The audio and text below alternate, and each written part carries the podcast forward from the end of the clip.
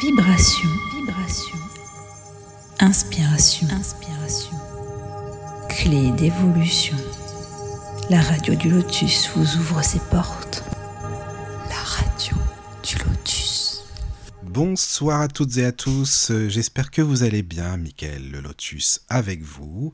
Ravi de vous retrouver ce soir pour une émission euh, avec un sujet euh, que j'avoue je ne connais pas bien. Voilà, je le dis justement parce que je vais apprendre plein plein de choses ce soir et j'espère que vous aussi. Et puis il y a aussi certainement beaucoup de personnes qui connaissaient ce sujet et vous pouvez justement euh, nous en parler sur le chat et autres. Mais tout d'abord vous donner le thème de la soirée qui est la sophrologie, entre autres, hein, parce que nous recevons une thérapeute, sophrologue, qui a beaucoup de cordes à son arc, qui s'appelle Virginie Boisseau. Bonsoir Virginie. Bonsoir à tous. Ça va? Oui. Voilà, et je suis avec Caroline, bien sûr, comme toujours pour les émissions. Bonsoir tout le monde. Et euh, Caroline qui est là, évidemment, qui va nous lire les messages du chat, euh, que ce soit sur le chat donc, euh, ou par mail. Je vais laisser Caro expliquer un petit peu si vous avez Voilà. Alors, vous pouvez nous rejoindre sur le chat, comme Nadia, comme Stéphane, comme Lila, qui sont déjà là. donc, l'adresse tlk.io slash radio du lotus, tout attaché. Voilà, si vous pouvez, vous voulez avoir l'adresse, euh, si vous ne l'avez pas noté quelque part, vous allez sur le site de la radio et là, vous cliquez sur chat et vous tombez sur notre chat. Voilà. Euh, sinon, vous pouvez poser vos questions par mail, contact. Voilà et retrouver les podcasts des émissions sur euh, les plateformes Deezer, Spotify, euh, YouTube, euh, podcast.fr. Et voilà, pour ceux qui veulent rentrer dans le groupe WhatsApp de la radio, eh bien, vous envoyez un petit mail, justement. En privé, comme rentrer. ça. Je vous enverrai le lien. Oui, parce que quand même, c'est bien d'envoyer les liens en privé, comme ça. Vous ferez partie de la j'allais dire de la secte, faut pas abuser quand même, mais quand même. De, la famille, c'est La famille, excusez-moi, du peu. la famille de la radio. Oui, je me suis trahi, oui, c'est ça, exactement.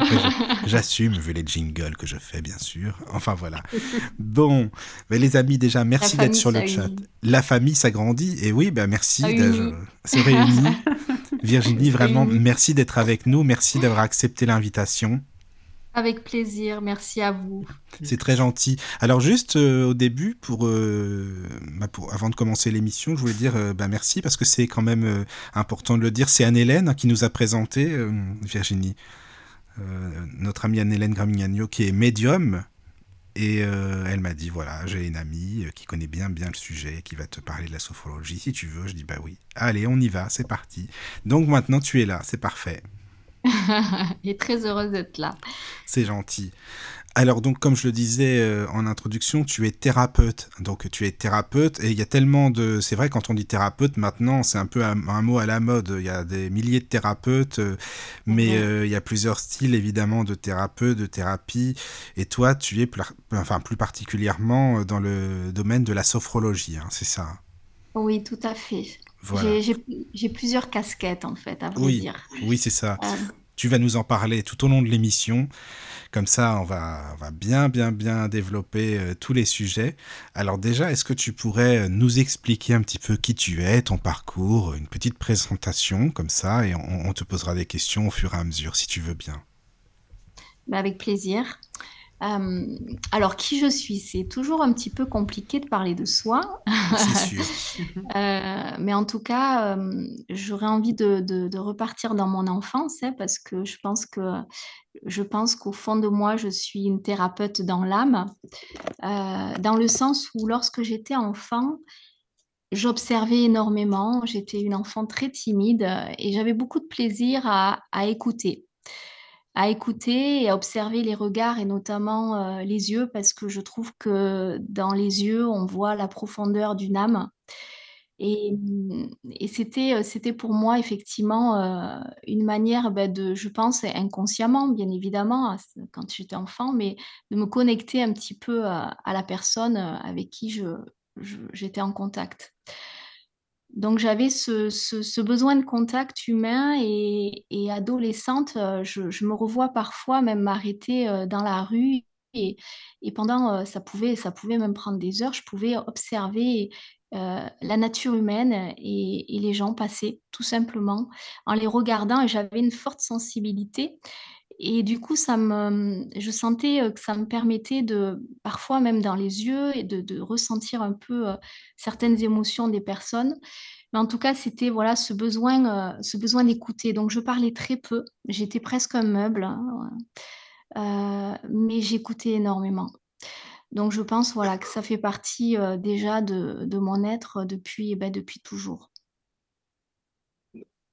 D'accord, donc déjà toujours très curieuse euh, dès petite, quoi, dès ton enfance. Oui. Et après, en grandissant, euh, adolescente, je rêvais de faire de l'humanitaire. Et j'étais fascinée euh, par, ben, par les jeux psychologiques inconscients de l'être humain, même si je ne mettais pas des mots là-dessus à l'époque, mais euh, par les relations humaines et j'avais besoin aussi, euh, ce, besoin, cette pulsion de, de, de, devoir aider. Bon, je pense que j'étais une âme aidante puisqu'on on a tous effectivement euh, des penchants en fonction de, ce qu'on est et puis de, ce qui nous anime. Et, et donc, j'ai accompli ce, ce, rêve de faire de l'humanitaire et, et dans cette expérience que j'ai vécue, j'ai ressenti qu'effectivement, euh, c'était, c'était une voix qui, qui, qui pour moi était, me faisait écho. Donc j'ai choisi après le bac le métier de travailleur social. à l'issue d'un stage qu'à l'époque j'ai fait dans le sud de la France, à Avignon, dans une association qui accueillait des personnes défavorisées, notamment des, personnes sans domicile fixe. Et j'étais, euh, vraiment euh, touchée par, par leur histoire, et notamment l'histoire d'un jeune qui, avait perdu euh, sa, sa, conjointe à l'époque, sa copine, et, et, qui avait perdu pied et qui, qui s'était retrouvé dans une situation dramatique. Et, et, toutes ces histoires de toutes ces personnes que j'ai rencontrées euh, m'ont montré à quel point, euh, à quel point j'étais à ma place dans, dans, dans, cette voie-là. Donc j'ai choisi le métier de conseillère en économie sociale et familiale plus particulièrement, qui est mon premier métier initial. D'accord. Oui, donc toi, tu es vraiment, euh, bah, de toute façon, finalement, ton premier initial, mais tu es resté dedans parce que tout ce dont tu parles et ce dont on va parler, c'est vraiment, ça fait partie aussi du, social, des, blessures de l'âme, entre autres, tout ce qui est psychologie, euh, voilà, c'est toujours, on est toujours dans l'humanitaire, quoi, de toute façon. C'est ça. C'est ça, exactement. Et c'est vrai que dans, notre, dans nos cours, on fait de la psychologie. Et après, c'est un métier que j'ai exercé euh, avec passion pendant 25 années. Ah oui, quand même. Hein. Oui, ouais, et vraiment avec passion parce que parce que c'est vrai qu'en tant que travailleur social, je pense que s'il y en a qui m'écoutent ce soir, qui sont présents, euh, confirmeront ce que je dis dans le sens où c'est quand même un métier où on donne énormément. Et euh, il y, a, y a de moins en moins de, professionnels qui arrivent euh, à, à exercer autant d'années ou qui parfois se réorientent parce que parce que c'est des métiers énormément qui sont très prenants. Euh, mais en tout cas, moi, je l'ai exercé vraiment avec passion. Après, en alternant, parce que bon, j'ai fait de l'humanitaire euh, plusieurs fois et puis longtemps, pendant 20 ans notamment, mais après en continuant, euh, en fondant des associations pour aider les orphelins du sida en Afrique. Mais en même temps, dans, dans, dans, ce métier, je, en parallèle, je formais aussi. Je me suis aussi, j'ai toujours voulu transmettre également. Donc, euh, donc j'ai été aussi euh, formatrice. Donc, voilà, j'ai un peu alterné travailleur social, formatrice. Euh, et, ce qui m'a permis ben, d'avoir aussi cette, cette autre casquette de, de transmettre. Donc, c'est intéressant parce qu'on est dans une autre approche. Alors, bon, je suis intervenue à la CCI, euh, dans, plein, dans plein de domaines, dans plein d'institutions, euh, en tant que formatrice aux APP à l'époque, euh, au CFA, et puis, et puis pendant six ans à l'université en Nouvelle-Calédonie, notamment à l'ESP, à l'école supérieure du professorat, auprès ben, des étudiants qui préparent le, CAPES et puis des Master 2 qui, qui, ben, qui, sont, qui commencent à enseigner et à accompagner des jeunes. Donc voilà, j'ai fait un peu euh, les, deux avant de, avant de me diriger ensuite vers la thérapie. Et la thérapie, elle est venue justement dans mon premier métier initial en tant que travailleur social. Pourquoi? J'accompagnais à l'époque euh, des personnes, des femmes euh, victimes de violences conjugales. et notamment avec l'équipe, on crée des ateliers collectifs sur l'estime de soi, la confiance en soi. Et parfois, quand on est travailleur social, et je pense que, je pense que voilà, s'il y en a qui, m'écoutent, je pense qu'ils confirmeront, euh, on peut se sentir parfois démuni ou limité. Euh, dans certaines situations. Et moi, je sentais qu'il fallait qu'on aille au-delà, qu'on approfondisse dans cet atelier. Euh, et donc, je souhaitais faire intervenir une sophrologue et à l'époque, l'institution n'avait pas les fonds, donc je me suis proposée d'essayer d'animer quelque chose à la hauteur de, de, ce que je pouvais donner, dans, dans bien Mais sûr. attends, excuse-moi, c'était en quelle année? À peu près, hein, à peu près, quand c'était euh, cette animation que tu voulais proposer?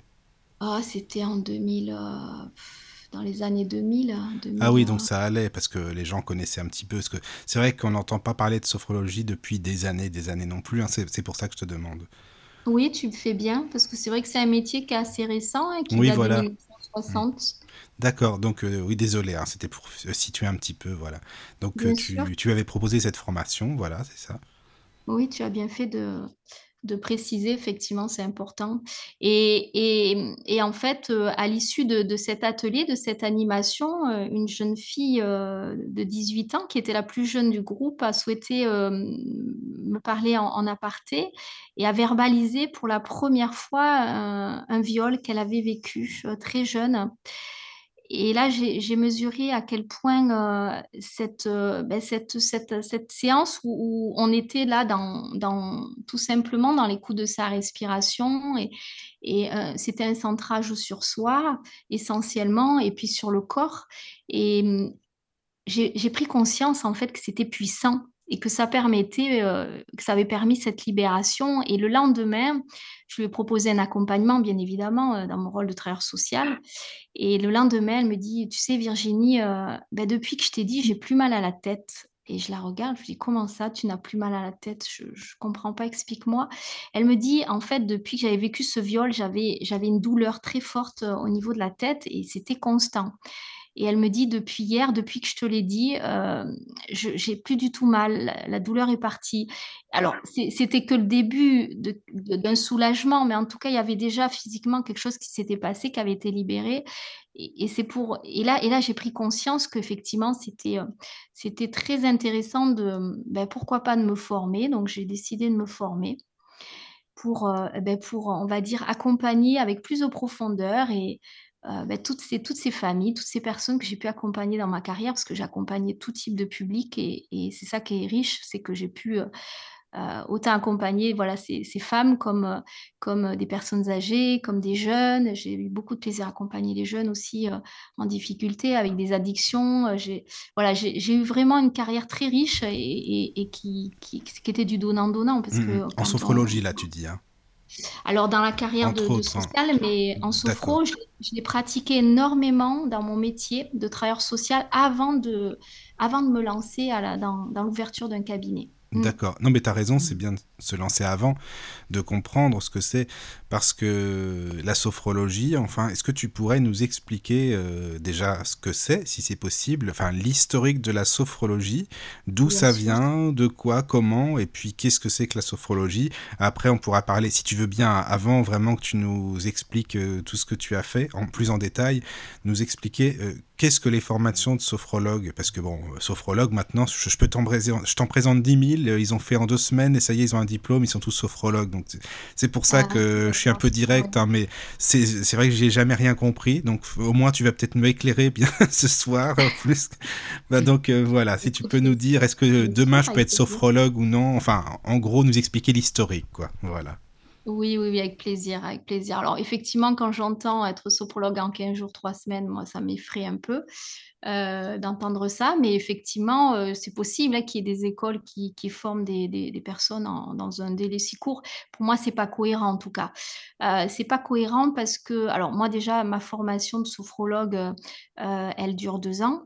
Elle a duré deux ans. Après, on, a, on avait la conception euh, d'un mémoire à réaliser avec des études de cas, des accompagnements. Donc, euh, moi, j'ai accompagné euh, un certain nombre de personnes pendant une année, ce qui m'a permis de me sentir crédible pour ouvrir un cabinet et qui me paraît en tout cas fondamental. trois semaines de formation, waouh, non, enfin, pour moi, c'est pas cohérent. Dans le sens où c'est quand même un métier qui est, qui, où on utilise des techniques, des protocoles qui sont quand même puissantes. et qui peuvent effectivement, qui, libèrent et, qui permettent aux personnes de, bah, bah, de, de, se, saisir de leurs ressources intérieures pour, pour transformer euh, euh, ben, certains domaines de leur vie pour atteindre des objectifs bien précis. Donc, euh, pour moi, il y a un temps d'enseignement, il y a un temps d'intégration, il y a un temps d'expérimentation qui est fondamental, qui est important. Et l'école que j'ai choisie, c'est vrai que moi, j'ai toujours mis un point d'honneur à choisir des, écoles de qualité dans tout ce que j'ai voulu faire dans ma carrière, parce que je me suis beaucoup formée, si on peut dire ça comme ça, et puis même aussi dans, dans les voyages, dans des voyages autre que humanitaire, je vous expliquerai peut-être plus tard. Mais euh, l'école euh, qui m'a formée est l'école de Jean-Pierre Hubert, qui est rattachée à l'école Jean-Pierre Hubert. Jean-Pierre Hubert, pour vous situer, c'était euh, l'associé du fondateur de la sophrologie. Donc là, je vais rebondir sur l'histoire de la sophrologie, qui a été créé par Alfonso Caicedo, qui était un professeur psychiatre espagnol dans les années 1960. Et ce, professeur, en fait, euh, était marié, pour la petite histoire, à une Française qui pratiquait du yoga. Et il passait beaucoup de temps à, observer sa femme pratiquer le yoga, donc ça l'inspirait. Et d'ailleurs, il est parti en Inde plusieurs années, huit ans, je crois, si mes souvenirs sont bons. Mais en tout cas, ce professeur euh, s'inspirait du zen, du yoga et du bouddhisme pour créer des, protocoles, des techniques extrêmement puissantes, euh, en sachant que la sophrologie, c'est la science de la conscience. Qu'est-ce que ça veut dire? C'est-à-dire que ça nous permet d'éveiller nos ressources intérieures, en fait, toutes nos capacités. Euh, ça nous ouvre la conscience qui nous permet d'être davantage maître de nos pensées.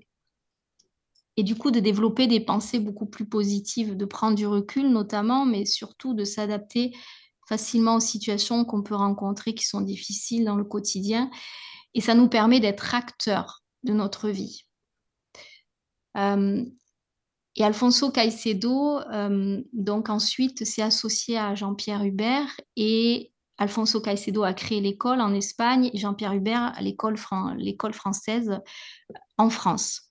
Donc moi, ma formation, mon école est dépendante de cette école qui est reconnue, euh, on va dire, par la Fédération française de sophrologie et qui du coup nous permet d'avoir d'avoir eu accès à la formation, ce qu'on appelle le RNCP, peut-être ça va parler à certains, le, qui est le répertoire national des certifications professionnelles, qui atteste en fait un niveau de qualification officiel, c'est-à-dire que ça nous, ça nous a permis d'avoir une reconnaissance par l'État français comme un vrai diplôme, parce que c'est un diplôme que j'ai, hein, ce n'est pas une certification, un diplôme de niveau Bac plus 2. Je ne vais pas dire le niveau parce que ça ne parle pas à, certains, mais plutôt l'équivalence d'un bac, plus 2. donc avec un quota d'heures minimum, bien évidemment, donc les deux ans, euh, ben, c'était fondamental. Et puis euh, avec une certaine pratique, un certain nombre d'années de, pratique, et puis, puis cette obligation d'avoir ces études de cas, d'accompagner euh, concrètement des personnes avant d'ouvrir un cabinet. Parce que quand on est formé en trois semaines, moi, je, je, sans jugement, bien évidemment, hein, mais je me, je me dis, euh, moi, je ne me serais pas sentie, après trois semaines de formation, d'ouvrir un cabinet. Et encore, moi, j'étais dans l'accompagnement social depuis, depuis plus de 20 ans. Donc, j'accompagnais, j'ai fait de la psychologie, j'avais des techniques de, d'entretien qui me permettaient, bien sûr, d'avoir beaucoup plus de facilité sur l'anamnèse. Par exemple. Excuse-moi de te demander, je suis très indiscret, surtout avec les femmes. Quel âge as-tu? tu es pas indiscret, euh, c'est c'est une question euh, qui peut être posée sans problème. J'ai 48 ans. Non, tu sais pourquoi je te demande ça? Parce que bah, tu dis, euh, ça fait donc plus de 20 ans, plus de 25 ans, donc évidemment. Et il y a beaucoup de sauf... enfin, pardon, pseudo-sophrologues que j'ai entendu qui ont la vingtaine. Alors tout ça, je pense que ça aurait été compliqué pour toi. C'est pour ça que je te dis ça, en fait. D'accord, d'accord. C'est juste pour la petite blague, voilà. Mais bon, oui, c'est vrai que ça, ça aurait été compliqué, forcément. D'accord. Merci, c'est bon, je comprends. Voilà. Et puis, et puis j'ai envie de le préciser parce que pour moi, c'est important. Tu vois, il n'y a, pas que la pratique et dans l'enseignement, on, étudie des, concepts. C'est-à-dire que Alfonso Caicedo, ce professeur, il, s'est inspiré de, des travaux de Reich, de Spinoza, d'Aristote, sur le mouvement et l'acte par excellence, sur l'énergie. Euh, on est sur des concepts et ça, c'est fondamental. Est-ce que pendant les trois semaines, je ne sais pas, c'est quelque chose qu'ils étudient ou pas, mais euh, pour moi, c'est des, travaux qui, ont fait leur preuve qui, et, qui, en tout cas, par Alfonso Caicedo, par son travail, a, présenter, euh, on va dire, à la science et au corps médical euh, dans le monde avec une reconnaissance par la qualité. Oui, donc c'est vraiment scientifique, quoi. C'est ah, pas. Euh, complètement. Oui. Mm. Complètement. D'accord. Et du coup, des techniques puissantes. Vraiment. Oui, voilà. Mm, mm. D'accord. Que j'expérimente moi-même, hein, parce que pour moi, être légitime dans son travail, ça fait partie aussi d'une valeur qui est pour moi importante, c'est-à-dire que je pratique moi-même, depuis que je suis euh, sophrologue, je pratique moi-même la sophrologie et l'hypnose. Oui, oui, pour toi. Régulièrement. Hum, d'accord. Et donc ces formations, excuse-moi hein, parce que je t'ai un petit peu coupé, donc ça dure quand même, euh, ça, dure quand même quelques temps, c'est scientifique, et j'imagine que tout le monde n'est pas pris. Je veux dire, c'est pas parce que tu vas dans cette école que ça y est, tu seras pris forcément. On est, on est d'accord. Ah oui, oui, alors moi, j'ai pas acheté ma, j'ai pas acheté ma formation, ça, je peux le, je peux le dire. Oui, oui, voilà, c'est ça. Mais tout le monde peut y rentrer, en fait. Euh, alors, dans les prérequis, euh, il y a moins, et c'est vrai qu'il n'y a pas trop d'exigences, je reconnais. Euh, à l'époque, c'est vrai que dans l'école où j'étais formée, il y avait quand même un entretien. Enfin, je, je pense que Sandrine Sarrier, si elle m'entend, euh, que j'admire beaucoup et beaucoup, pour qui j'ai beaucoup de respect. C'est vrai qu'elle euh, elle, elle, était quand même dans, dans on va dire, euh, elle prenait le temps, effectivement, de savoir qui allait intégrer. Je pense qu'elle faisait quand même une présélection. en tout cas pour, pour, pour démarrer ces sessions. Et, et en tout cas, il n'y a pas vraiment de prérequis dans ces métiers-là, mais mais en tout cas, c'est vraiment, de la, qualité. Et moi, j'ai eu en plus un enseignement, pas que par une personne, parce que je sais qu'il y a des écoles, euh, notamment à l'époque, il y avait une école où il n'y avait qu'une qu'une formatrice, euh, la directrice de, cette école, et alors que nous, on avait, euh, je crois, huit ou neuf formateurs différents. Donc, c'est ça avec la richesse aussi par les spécialités de chacun, ce que ça peut apporter. Donc, moi, je n'ai pas, pas acheté ma formation parce que sur, on était une vingtaine et on a été six à l'obtenir. Mmh, d'accord. Six à l'obtenir parce qu'ils ont lâché en cours de route ou bien alors certains, c'est vrai, c'est pertinent ce que tu dis, certaines ont lâché et quelque part, ces formations, c'est aussi, euh, quand ça dure autant de temps, c'est aussi une manière de, voir si la personne, elle a sa place si elle se sent capable. Donc moi, je trouve c'est intéressant aussi dans le temps. Euh, donc il y a des personnes, effectivement, ben, qui se sentaient un peu dépassées ou qui, sont, qui ont, se sont rendus compte par eux-mêmes qu'ils avaient aussi euh, des blessures, des blessures à réparer, qu'ils n'étaient peut-être pas prêts pour, euh, ben pour, euh, pour accompagner. Donc, il faut aussi, euh, bien sûr, travailler sur ses propres blessures et puis se sentir prêt. donc, ça, ça c'est fondamental. Hein. Quelqu'un qui est fragilisé, enfin, s'il ouvre un cabinet, c'est quand même c'est quand même, euh, même si on travaille toute notre vie, on travaille toute notre vie hein, sur, euh, sur nos blessures, et c'est le cheminement personnel, il ne se fait pas en quelques années, il se fait, il se fait en permanence. Si en tout cas on a, on a cette intelligence et cette sagesse de se dire qu'on peut, on peut apprendre toute la vie, mais, euh, mais bien évidemment que, que voilà, il y a eu des personnes qui se sont arrêtées avant, mais dans tous ceux qui l'ont passé, effectivement, tout le monde ne l'a pas eu. Et, et l'école ne le donnait pas comme ça. C'était vraiment. Et puis moi, moi, ça me rassurait, hein, ceci dit. Hein, moi, je... Mmh C'est rassurant. Et il y a des séances de rattrapage comme à l'école alors Allez, t'as redoublé ta classe, c'est parti. ça c'est moi donc. Ah, moi aussi, hein, c'est pareil, t'inquiète pas, t'es pas toute seule. Euh, oui, je crois, oui, il me semble qu'il y avait. Euh, alors, je ne sais pas si. Si, si, je crois qu'il y avait des, des, rattrapages, il me semble. Mais j'ai un doute parce qu'après, j'ai été jury dans cette école. Donc, effectivement, quand j'ai été jury, il y avait du rattrapage. Mais à l'époque, je l'ai passé, je ne sais pas, je ne sais plus. Je ne me souviens plus. Euh, mais c'est possible. En tout cas, ça a été possible puisque par la suite, euh, j'ai assisté en tant que jury, effectivement. Donc oui, oui. Et donc c'est par, euh, par niveau, c'est-à-dire tu fais une année, tu réussis, tu... Enfin, enfin je ne sais pas si je me fais comprendre. comme euh, dans les classes, quoi. On passe d'une année à l'autre. En fait, je pense que ce serait mieux Est-ce si qu'il y tu a des oui. niveaux à réussir Voilà, euh, c'est ça. Ou alors est-ce C'est- que tu c'est restes bloqué? Est-ce que tu peux, ouais, non, est-ce que tu peux nous expliquer, sinon concrètement comment ça se passe? Admettons, ouais, voilà, c'est bien, Caro, elle a raison, c'est un bon exemple, Oui, de classe oui, en oui. classe, comme ça on va bien comprendre le cursus, Bien voilà, sûr. voilà. Alors, euh, alors non, c'est c'est pas c'est pas c'est pas euh, de cette manière-là que ça se passe en fait. C'est vraiment un quota d'heures de formation qui est prévu avec euh, des, des heures d'enseignement, de transmission de protocoles et beaucoup de pratiques aussi. Euh, et en fait, euh, on fait les deux ans. C'est-à-dire que si on s'engage, on s'engage pour les deux ans. En sachant qu'on n'y est pas toute la journée comme quand on est euh, bien sûr scolaire, puisque la plupart du temps, les personnes qui se forment, ce sont des gens qui travaillent. Moi notamment, je travaillais à cette époque en tant que travailleur social. Donc, ce sont des cours du soir. Donc, on avait des cours du soir en semaine et des week-ends. Et week-end, c'était souvent samedi, dimanche. Donc, euh, ça a été, ça a quand même été intense. Et c'est aussi pour ça qu'il y a des, personnes qui tiennent pas le coup non plus, parce que malgré tout, euh, ça demande, euh, ça demande un investissement personnel énorme sur les deux ans. Donc, ça veut dire sacrifier les week-ends. Bah, alors moi, je ne l'ai pas vu comme un sacrifice, hein, parce que, parce que ben, ça me passionnait et puis je me sentais totalement à ma place.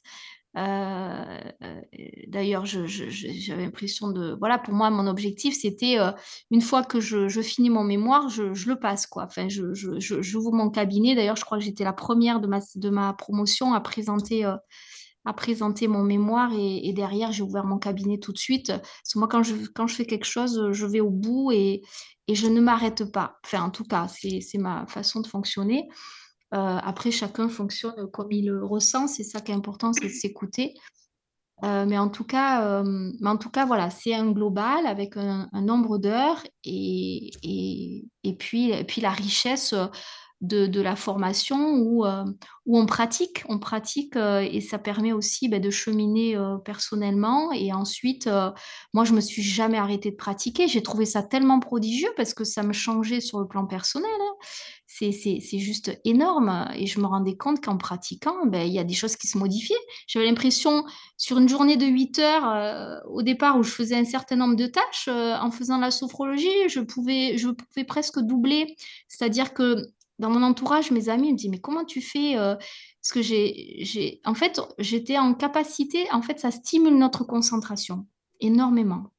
Et la mémoire, oui.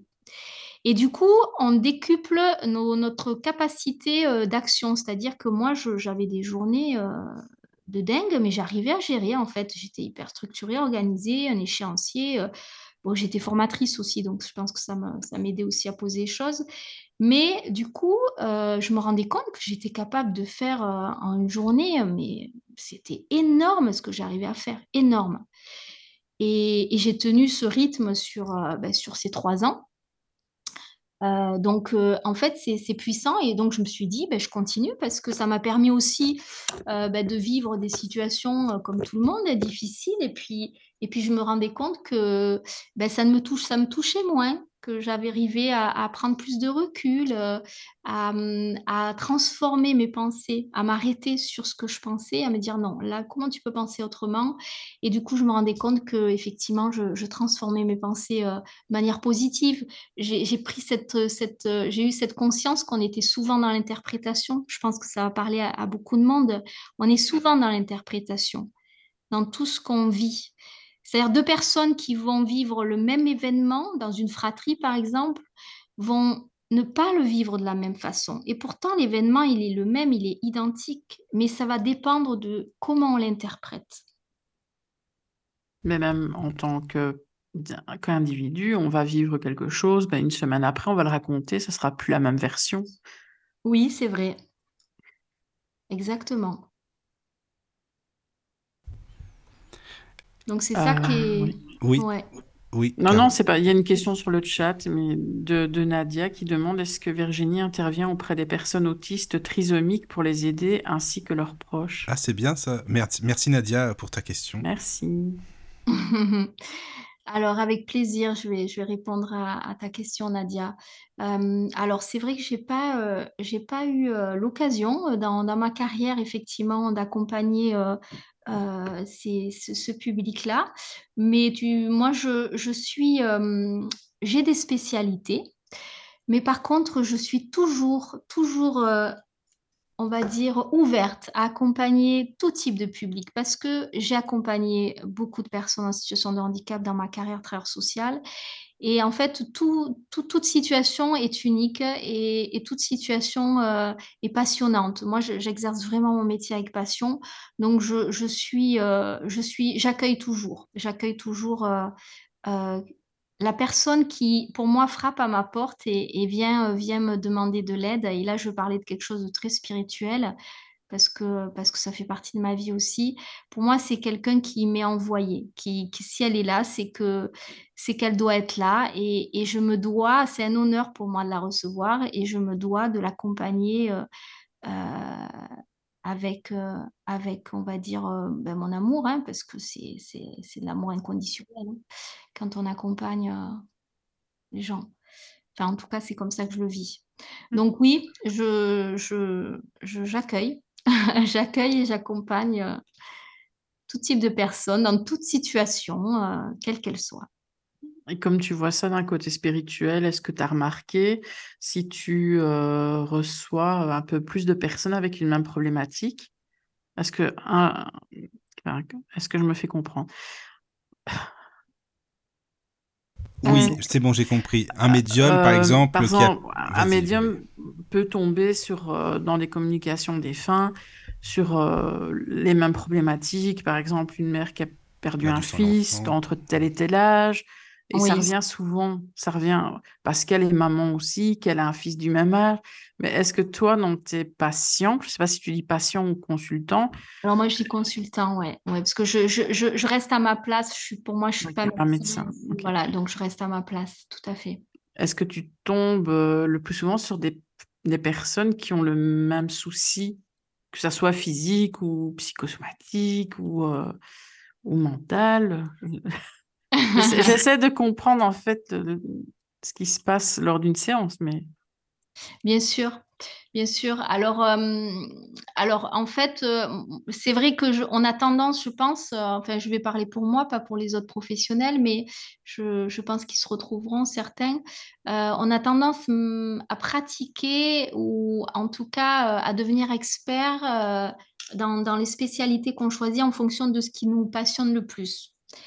Et euh, pour ma part, euh, ce qui m'a passionné le plus, c'est d'accompagner euh, les personnes, on va dire, dans le milieu professionnel, en situation de burn-out, de stress. donc j'ai cette spécialité, notamment en Nouvelle-Calédonie, c'est comme ça que j'ai été repérée dans l'accompagnement des, effectivement de, des, des, personnes qui, qui, vivent avec des situations complexes au travail ou de stress intense et puis, et puis c'est vraiment. donc, j'ai des contrats. bon, j'avais des contrats parce que depuis deux ans, là, je, fais, je suis en alternance avec la France, six mois, six mois en France et six mois en Nouvelle-Calédonie. En tout cas, j'avais des contrats avec des institutions pour accompagner des personnes voilà, dans, le milieu professionnel. Et puis, ma deuxième spécialité que j'adore, c'est accompagner les étudiants. J'ai toujours accompagné des jeunes, puisque j'avais travaillé à l'époque à la mission d'insertion des jeunes. Donc, euh, j'ai toujours, euh, j'ai toujours euh, adoré être présente pour, ben, pour les jeunes parce que j'ai été longtemps jury et je continue à l'être et j'adore ça. et combien de jeunes j'ai vus devant moi, terrifiés, tétanisés devant des membres du jury et, et perdre tous leurs moyens. Donc, je me dis, c'est tellement triste. Alors, bien évidemment, quand j'étais sophrologue, ben, j'intervenais, puis même en tant que travailleur social, je faisais ce qu'il fallait pour essayer de les mettre plus à l'aise. Mais mais, c'est une réalité, c'est que, c'est que en fait, ça, ça, peut foutre en l'air euh, effectivement euh, un avenir. Donc, euh, donc j'ai toujours voulu accompagner les étudiants. Et c'est pour ça que j'étais aussi, voilà, ensuite formatrice à, l'université et que je me suis spécialisée dans l'accompagnement des étudiants, la préparation des concours, des examens pour la gestion de leur stress. Donc voilà mes spécialités. Et moi, je, je conseille toujours une personne. Alors moi, je, reste à ma place, c'est-à-dire comme tout à l'heure, tu, me disais, est-ce qu'on dit patient, consultant, je reste à ma place aussi dans mes limites, c'est-à-dire que euh, j'estime quand une personne me dit, est-ce que je, peux venir te voir pour, euh, pour euh, l'addiction au tabac? Alors là, j'utilise plutôt l'hypnose, mais je leur dis toujours, la première chose que je dis, c'est, je vous conseille d'aller voir un spécialiste systématiquement. J'ai aussi des demandes pour accompagner des enfants. Je ne suis pas spécialisée dans l'accompagnement des enfants. Donc, je l'accepte parfois parce que les personnes insistent et qu'ils veulent que ce soit absolument moi qui accompagne leur enfant. Donc, je, leur dis avec plaisir. Mais par contre, mon réflexe, c'est aller voir un spécialiste. Parce qu'on a des formations qui sont généralistes. Et ça, je tiens à le dire, que ce soit en sophrologie ou en hypnose. Parce qu'après, je me suis formée en hypnose plus tard à Paris on a des formations généralistes. Donc, si on veut être spécialiste, il y a des formations complémentaires avec des protocoles bien spécifiques. Et j'estime que c'est important aussi, en tant que thérapeute, de rester à sa place, de savoir dire à une personne, on ne fait pas du business, on fait de la thérapie. Et ça, c'est important de savoir dire à une personne, euh, aller voir plutôt un spécialiste parce qu'on a aussi nos limites. Et, moi, je me dis, ben, moi, j'aimerais bien, j'apprécierais que si je devais aller voir quelqu'un, on me dise, bon, euh, je suis généraliste, je ne suis pas spécialisée là-dedans. Après, la personne, elle décide, mais au moins, elle est informée. Mmh, c'est bien. Non, mais euh. Oui, sur le chat. Sur le, sur le chat, il y a une question d'Alix. Oui. Bonsoir, euh, Alix. Bonsoir, Alix. Alors, est-ce que Virginie intervient aussi les phobies euh, intervient aussi sur les phobies? Oui, oui, oui, les phobies. Alors, les phobies, ça, c'est, euh, c'est quelque chose, effectivement, qui, qui est très courant. Euh, bien sûr, alors pour les phobies, j'utilise... c'est plus l'hypnose, non? Oui, j'utilise l'hypnose, oui, tout à fait. Mm. Phobie, ascenseur, avion. oui, oui. Très souvent, souvent l'avion. Euh, les araignées, enfin après, ça, tout type de phobie. Bien évidemment, on a des mhm. protocoles bien spécifiques, que ce soit en sophrologie ou en hypnose, on a vraiment des protocoles euh, bien spécifiques euh, pour, en fonction de l'objectif qui est visé et de la problématique qui, est traitée. Hmm. Donc oui, Alex, je, j'accompagne pour le traitement des phobies. Ouais. Dernièrement, j'ai eu une personne d'ailleurs qui faisait une phobie aux oiseaux. aux oiseaux Ah oui, d'accord. Mmh. Ben oui. D'accord. Et ça se déroule comment concrètement une séance en fait? Voilà, et oui, parce que tu avais commencé à nous dire que c'est soigner les blessures de l'âme. En résumé, c'est ça. Hein? Oui, alors c'est une bonne question. Comment ça se passe? Voilà, comment ça se passe? Comme ça, on va aller plus loin dans le sujet. C'est très bien ça. Oui. Alors, comment ça se passe euh, Alors, déjà, l'accueil, euh, l'accueil est très important. Euh, moi, je, bon, depuis deux ans, j'exerce dans deux endroits. C'est un peu particulier hein, parce que ma situation, dans le sens où j'ai un cabinet dans un centre médical en Nouvelle-Calédonie, notamment au Medi, Plage, Magenta Plage, et j'ai un cabinet, j'exerce euh, depuis quelques mois euh, en France, dans le sud de la France, et notamment dans un institut de beauté.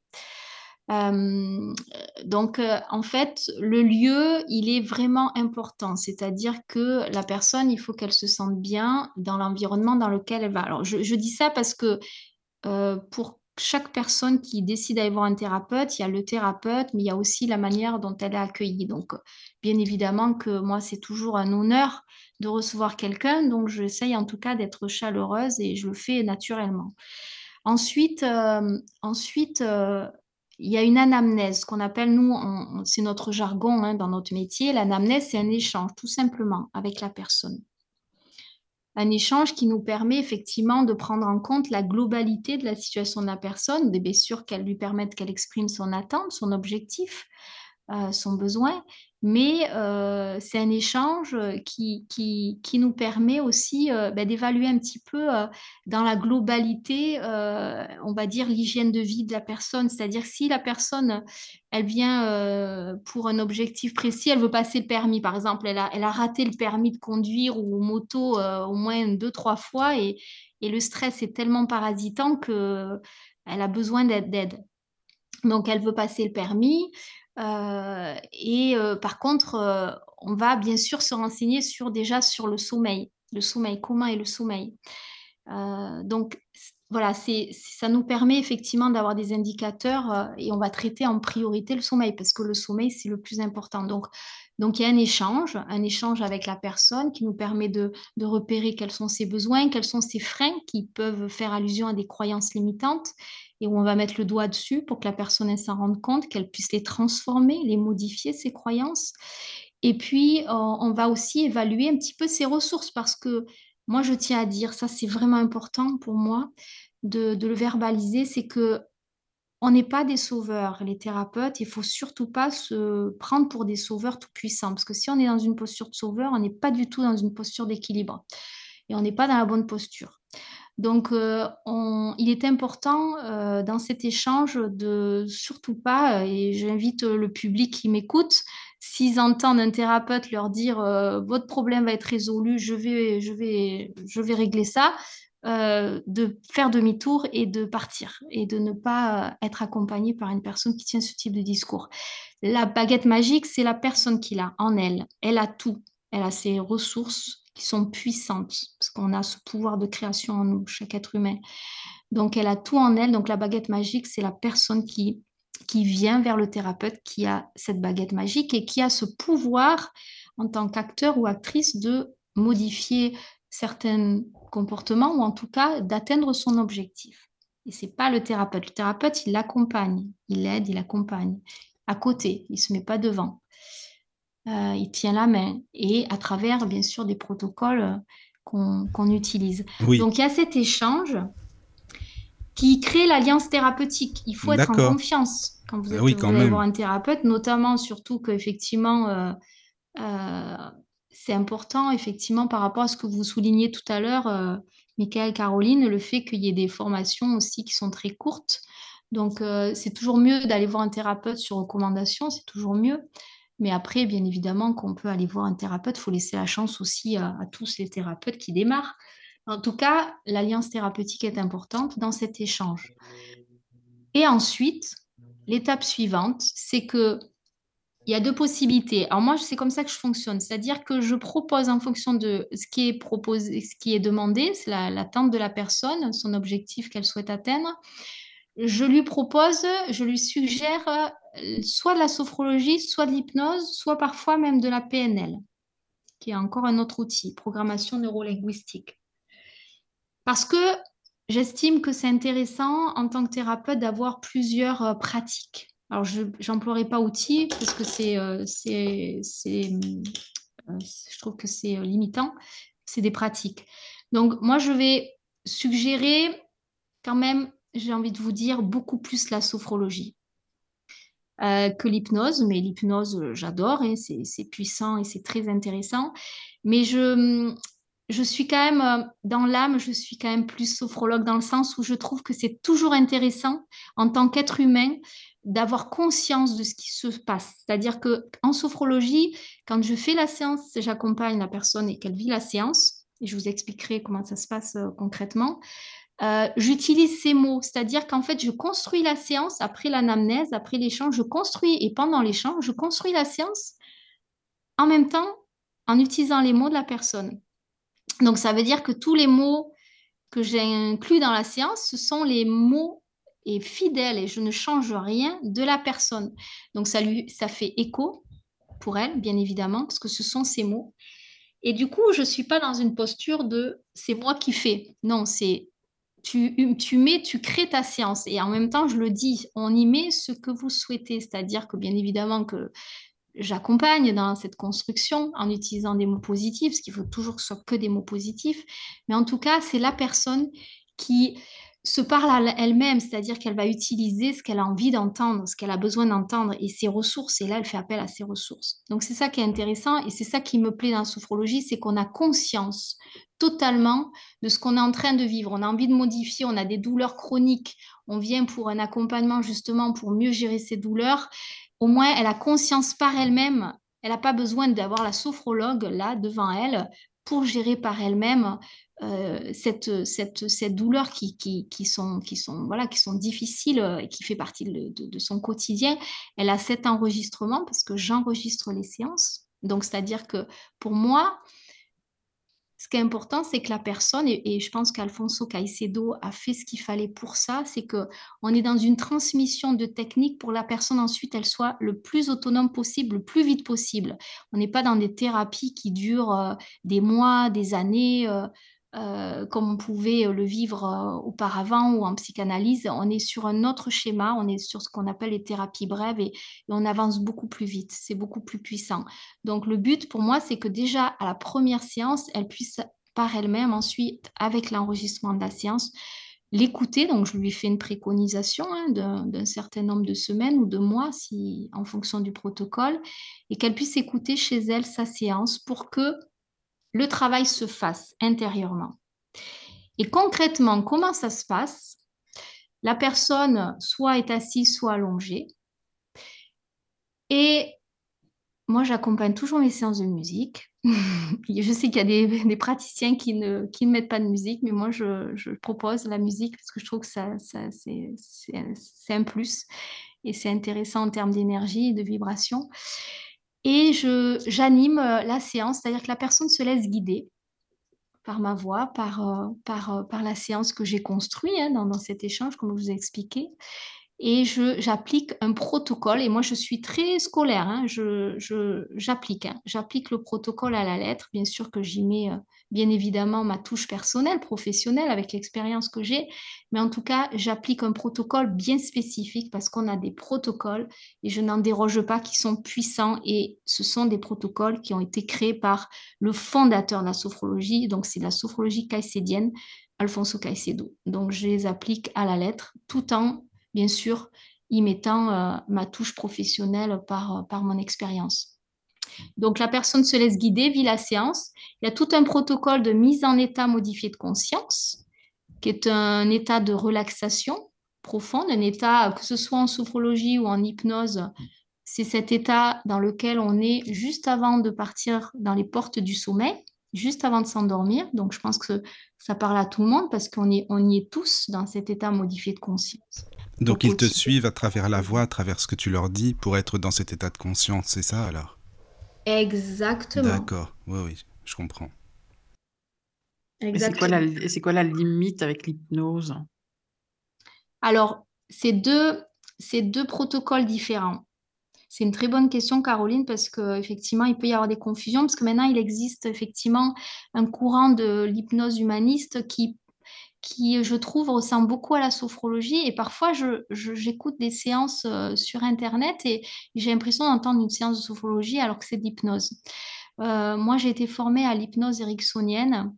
Et euh, pour faire un petit peu, pour t'expliquer simplement la différence entre la sophrologie et l'hypnose, si je peux l'expliquer ainsi, en sophrologie, on est dans la pleine conscience c'est-à-dire qu'on amène un état modifié de conscience euh, aux portes du sommeil, là où il n'y a plus les filtres du cerveau. Donc, on va faire le travail et là, on va suggérer euh, des pensées positives, alors, nos filtres, juste une petite parenthèse, les filtres, c'est euh, nos croyances limitantes, par exemple, c'est euh, les valeurs, c'est-à-dire tout, ce qu'on a pu recevoir par, par nos parents aussi, notre histoire de vie, toutes les expériences qu'on a accumulées de, de notre naissance à aujourd'hui.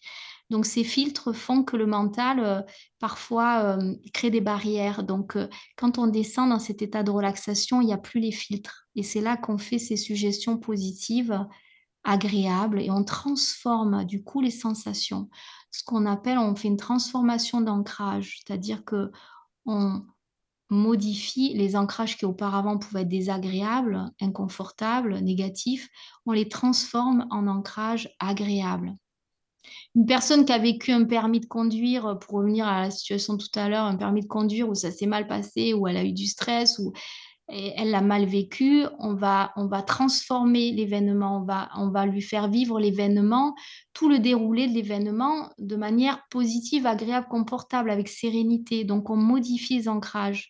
Et le fait d'écouter la séance pendant un certain nombre de, jours minimum ou de semaines, euh, le mental comme il a vécu l'événement un certain nombre de fois de manière agréable, avec sérénité, le jour J, ben, il le vit dans les mêmes conditions. Parce qu'il n'y a plus les filtres. Il n'y a mmh plus les filtres. Et ça, moi, je l'explique aux personnes. J'explique toujours ce qui se joue. Alors, c'est vrai que je ne sais pas si c'est ma déformation aussi de, de formatrice, mais il n'y a pas que la, la personne, quand elle est dans mon cabinet, elle ne fait pas que vivre la séance. Je lui explique aussi ce qui se joue euh, au niveau du, du, cerveau, au niveau, euh, au niveau corporel, aussi au niveau des ancrages. Donc, on va modifier l'ancrage qui, qui, du coup, euh, comme en fait, le, le, le mental n'a plus d'impact dans, dans, cet état modifié de conscience. Donc là, effectivement, il ne fait pas la différence euh, le mental ne fait pas la différence dans la simulation ou dans le réel. Donc, euh, quand la personne va passer le permis, ben, c'est comme si elle avait, si elle a écouté la séance pendant un mois, 30 fois, 30 jours, euh, c'est comme si elle avait vécu le permis 30 fois pour le mental. D'accord. Ce sont toutes des, visualisations aussi? Complètement. Ah ben complètement. C'est exactement ça. C'est de la visualisation mmh. positive, agréable, et en transformant avec des sensations agréables. Mais si tu travailles sur des phobies comme euh, des phobies euh, sur les animaux, comment est-ce que tu peux arriver à projeter une, image positive de l'animal en question? Alors, en hypnose, on, ne met pas justement l'animal phobique dans la séance, surtout pas. D'accord, ok. Et oui. Et oui, parce que du coup, effectivement, ça pourrait être la panique. Alors, en hypnose, pour répondre à ta question et en même temps pour faire le parallèle à ta, question, euh, ta, première question où tu me disais c'est quoi la différence, c'est qu'en sophro, euh, on travaille dans la en pleine conscience. En hypnose, on, dissocie le corps du mental parce qu'on travaille dans l'inconscient. Donc, on n'est pas, pas sur, le même, euh, on n'est pas sur le même protocole. Donc, du coup, on, dissocie le corps du mental pour aller parler à l'inconscient, qui est notre réservoir de ressources, et d'ailleurs qui se remplit de moins 6 mois à, l'âge de 12 ans à 80%. Et en fait, cet inconscient, en fait, il est, euh, en fait, il gère toutes nos émotions et nos fonctions biologiques. C'est-à-dire que quand on respire, on n'a pas besoin de se dire, oh, il faut que je respire. On respire euh, inconsciemment. Mmh, d'accord, oui. Euh, et en fait, il représente euh, cet inconscient 90% du mode de fonctionnement de notre cerveau. Donc, on va dissocier le corps du mental pour aller justement franchir la porte de l'inconscient et aller chercher toutes ces ressources qu'on a dans cet inconscient pour les ramener dans la conscience. D'accord. Et on n'est pas sur les mêmes protocoles. Alors, il y a beaucoup de similitudes, hein, parce qu'Alfonso Caicedo, euh, quand il a créé la sophrologie, il s'est beaucoup inspiré de l'hypnose. Donc, il y a quand même beaucoup de similitudes. Moi, je m'en suis rendu compte, moi qui ai fait justement les deux, je me suis rendu compte, euh, on travaille sur, euh, voilà, il y a des techniques en, hypnose de désactivation d'ancrage euh, qui, voilà, qui sont très similaires à la sophro, mais en tout cas, on dissocie et on permet à la personne, par exemple, ben, de se visualiser sur un écran de cinéma. C'est-à-dire, c'est pas elle qui vit la situation, elle s'observe. Et après, on modifie la situation, l'événement. Mais est-ce que tu pourrais nous expliquer, euh, Virginie, tu sais les mots, c'est peut-être des mots basiques, hein, mais vu qu'on les entend tout le temps, tout le temps en ce moment, et vraiment à toutes les sauces, que ça veut tout dire et rien, enfin en tout cas pour moi, quand on ne connaît pas, c'est euh, faire les choses. Alors en conscience, ancrage, aligné. Est-ce qu'on peut mettre vraiment les, mots euh, bien, bien, les définitions sur les mots, si tu veux bien, comme ça, c'est plus facile oui, j'imagine. Tu vois, parce qu'on n'entend que ça, t'entends en ce moment dans tous les livres de spiritualité, euh, c'est toujours euh, rester ancré, rester aligné, mais on ne sait pas ce que c'est finalement. Oui, je comprends, je comprends. Je comprends. Alors, je ne sais pas après si, euh, si ce que j'explique est, et comment dire si, si voilà si les personnes comprennent parce que c'est vrai que c'est pas toujours on est on est souvent quand on est professionnel on n'a pas de recul parce qu'on est dans notre propre jargon. Oui mais c'est normal. mais non ça, ça, va aller. Non franchement c'est sûr. Ça va aller. T'expliques très bien et c'est vraiment enfin merci pour ça aussi. Bah, de rien mais n'hésitez pas hein, euh, Caroline et Michael n'hésitez pas à me couper et à, me dire est-ce que tu peux l'expliquer oui, oui, oui bien sûr. euh, ou sur le chat c'est des questions. Bien bien sûr. oui oui oui c'est important. Hein, Donc, euh, oui, non, mais comme c'est des mots-clés, des mots certainement mhm. basiques, voilà, si tu veux. Ben, on va dire que la sophrologie, la personne participe activement et sur la euh, l'hypnose, euh, c'est plutôt euh, l'inverse, de manière inconsciente. Oui, c'est ça, exactement. Euh, C'est ça. Ouais, tout à fait. Et on utilise dans l'inconscient, en fait, euh, en hypnose, on utilise beaucoup l'imaginaire.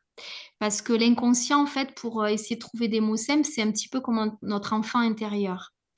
Euh, il aime les mots simples, les métaphores.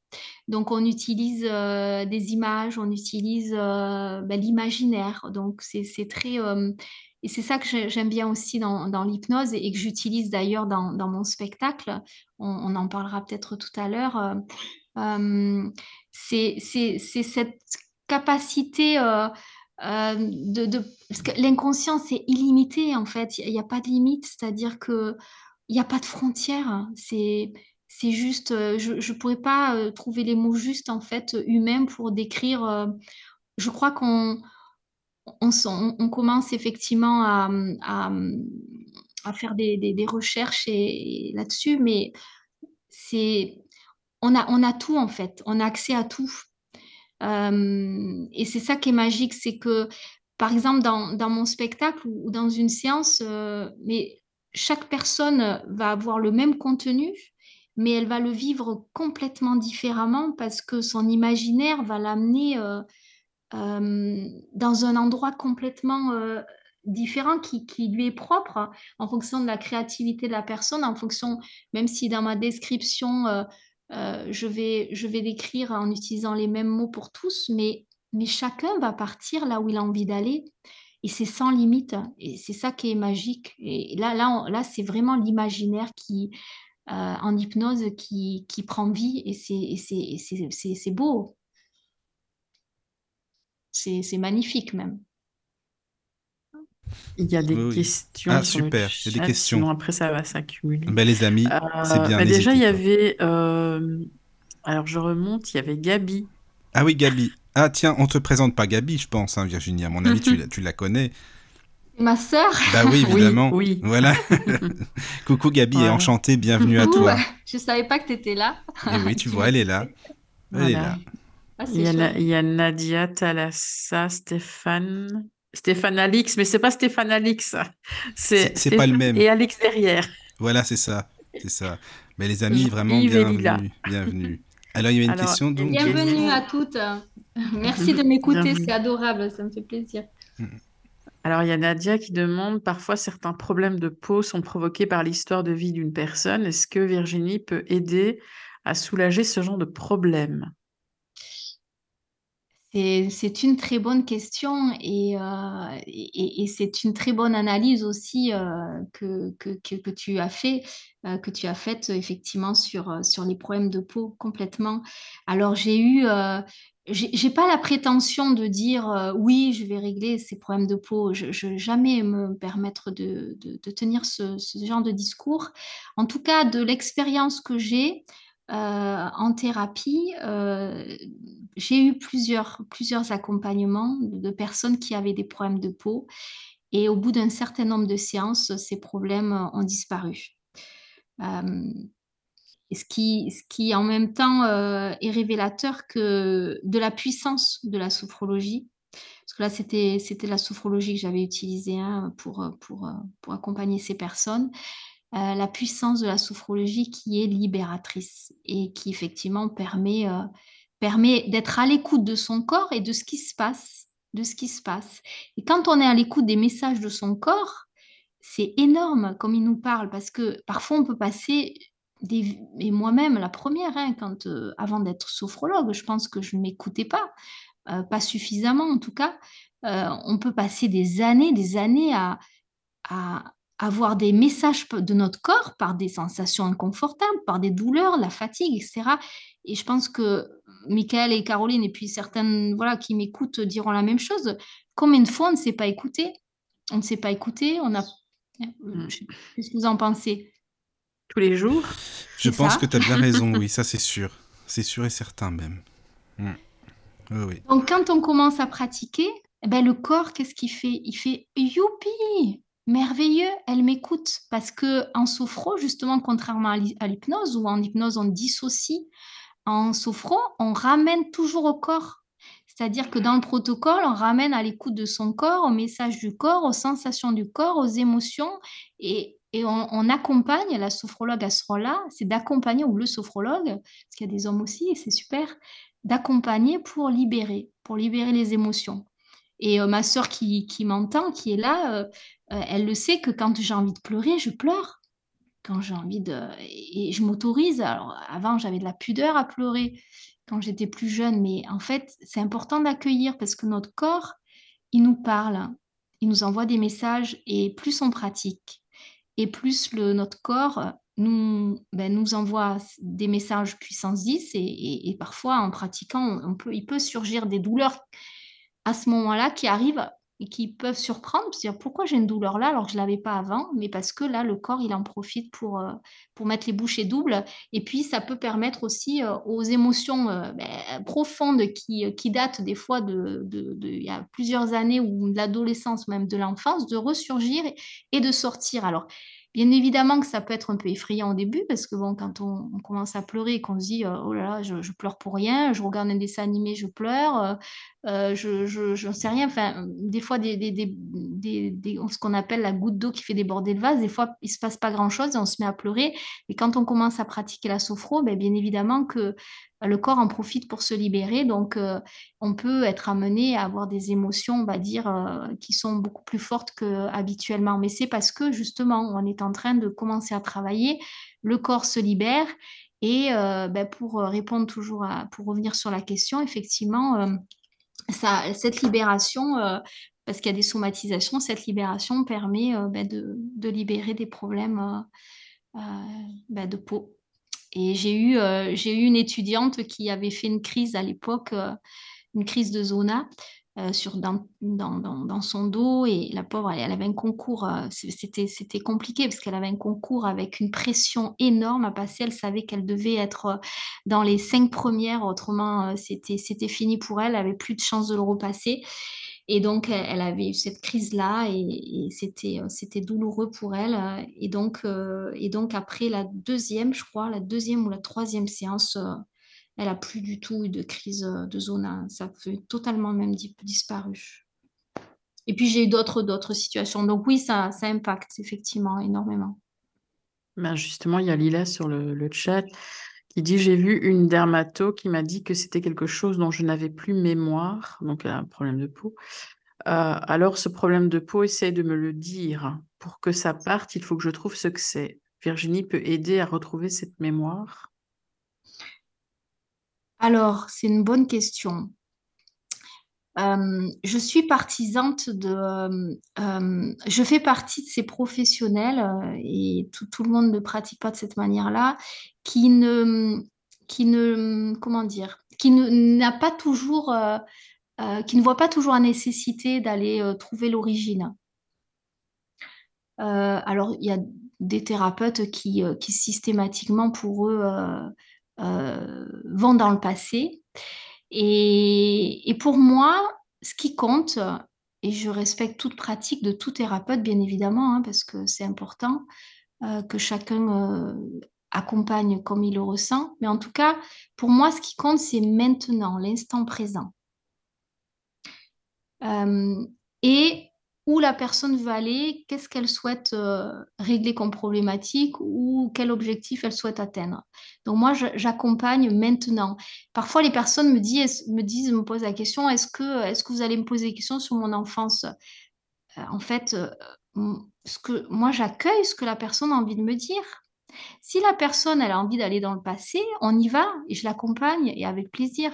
Et, bien évidemment que ça va me donner des, indications et que ça va me donner, du coup, me permettre d'avoir des clés pour, euh, pour, les remettre à cette personne pour qu'elle puisse avancer. Mais en tout cas, je, ce n'est, pour moi, ce n'est pas systématique. C'est-à-dire que c'est pas automatiquement nécessaire d'aller euh, trouver la source. Ce qui est important pour moi, c'est maintenant. La personne, elle se sent comment maintenant? Qu'est-ce qu'elle vit en elle? Comment elle le vit? Et où elle veut aller? Voilà, je ne sais pas si j'ai bien répondu à la question. Euh, de... De Lila. De Lila. Bah, si elle peut indiquer euh, si elle a eu ses réponses ou pas sur le chat. Alors, il y a Jean-Yves qui dit euh, Bonsoir, je voulais juste vous remercier pour vos émissions qui sont super intéressantes. Je connaissais très peu la sophrologie, je trouve que c'est très intéressant. Merci beaucoup. Oh, merci, c'est adorable. Merci, merci infiniment, ça me fait plaisir. Et alors, il y a Annie qui voulait juste te remercier euh, de ton aide et de ta bienveillance. Oh, Ah, c'est sympa ça. En tout cas, c'est gentil plaisant. les amis. hein. Merci pour, pour tous vos messages. C'est sympa, ça fait plaisir. Ah oui. Et Merci je vois que on vient de recevoir une. Je ne sais pas. J'ai vu un mail passer, mais je, bon, je vais attendre un petit peu parce que je ne le retrouve pas. Euh, Nadia demande sur le chat, la sophrologie peut-elle accompagner des personnes atteintes de la maladie d'Alzheimer pour les aider à travailler leur mémoire ou retrouver certains souvenirs? Alors, j'ai envie de, dire que la, sophrologie, effectivement, euh, peut contribuer euh, effectivement, dans, ce type de, de, de problématique, de maladie, à stimuler, à peut-être ralentir un petit peu ce qui se joue au niveau de cette maladie. Euh, je n'aurais surtout pas la prétention de dire qu'elle soigne cette maladie ou qu'elle euh, ou a, voilà, qu'elle a, qu'elle a guéri euh, définitivement. Par contre, oui, stimuler la mémoire, ça, ça c'est certain que ça peut, ça peut ralentir le processus de la maladie. Euh, parce que c'est, c'est, que ce soit en sophro ou en hypnose, on, on, on- on a des outils qui permettent de stimuler la mémoire. Tout à fait. Et qui sont très intéressants d'ailleurs. Mm. Et que j'utilise beaucoup euh, avec les étudiants. D'accord. Donc oui, oui. c'est intéressant, ça. C'est bien. Ouais. Merci pour les questions. Ah oui. Lila, Lila vient de rajouter par rapport à, à ce qu'elle disait euh, précédemment, par rapport à son souci de peau. Un jour, un psy m'a dit que ça veut dire ne me touchez pas, c'est dès que j'ai les bras dénudés avec son problème de peau.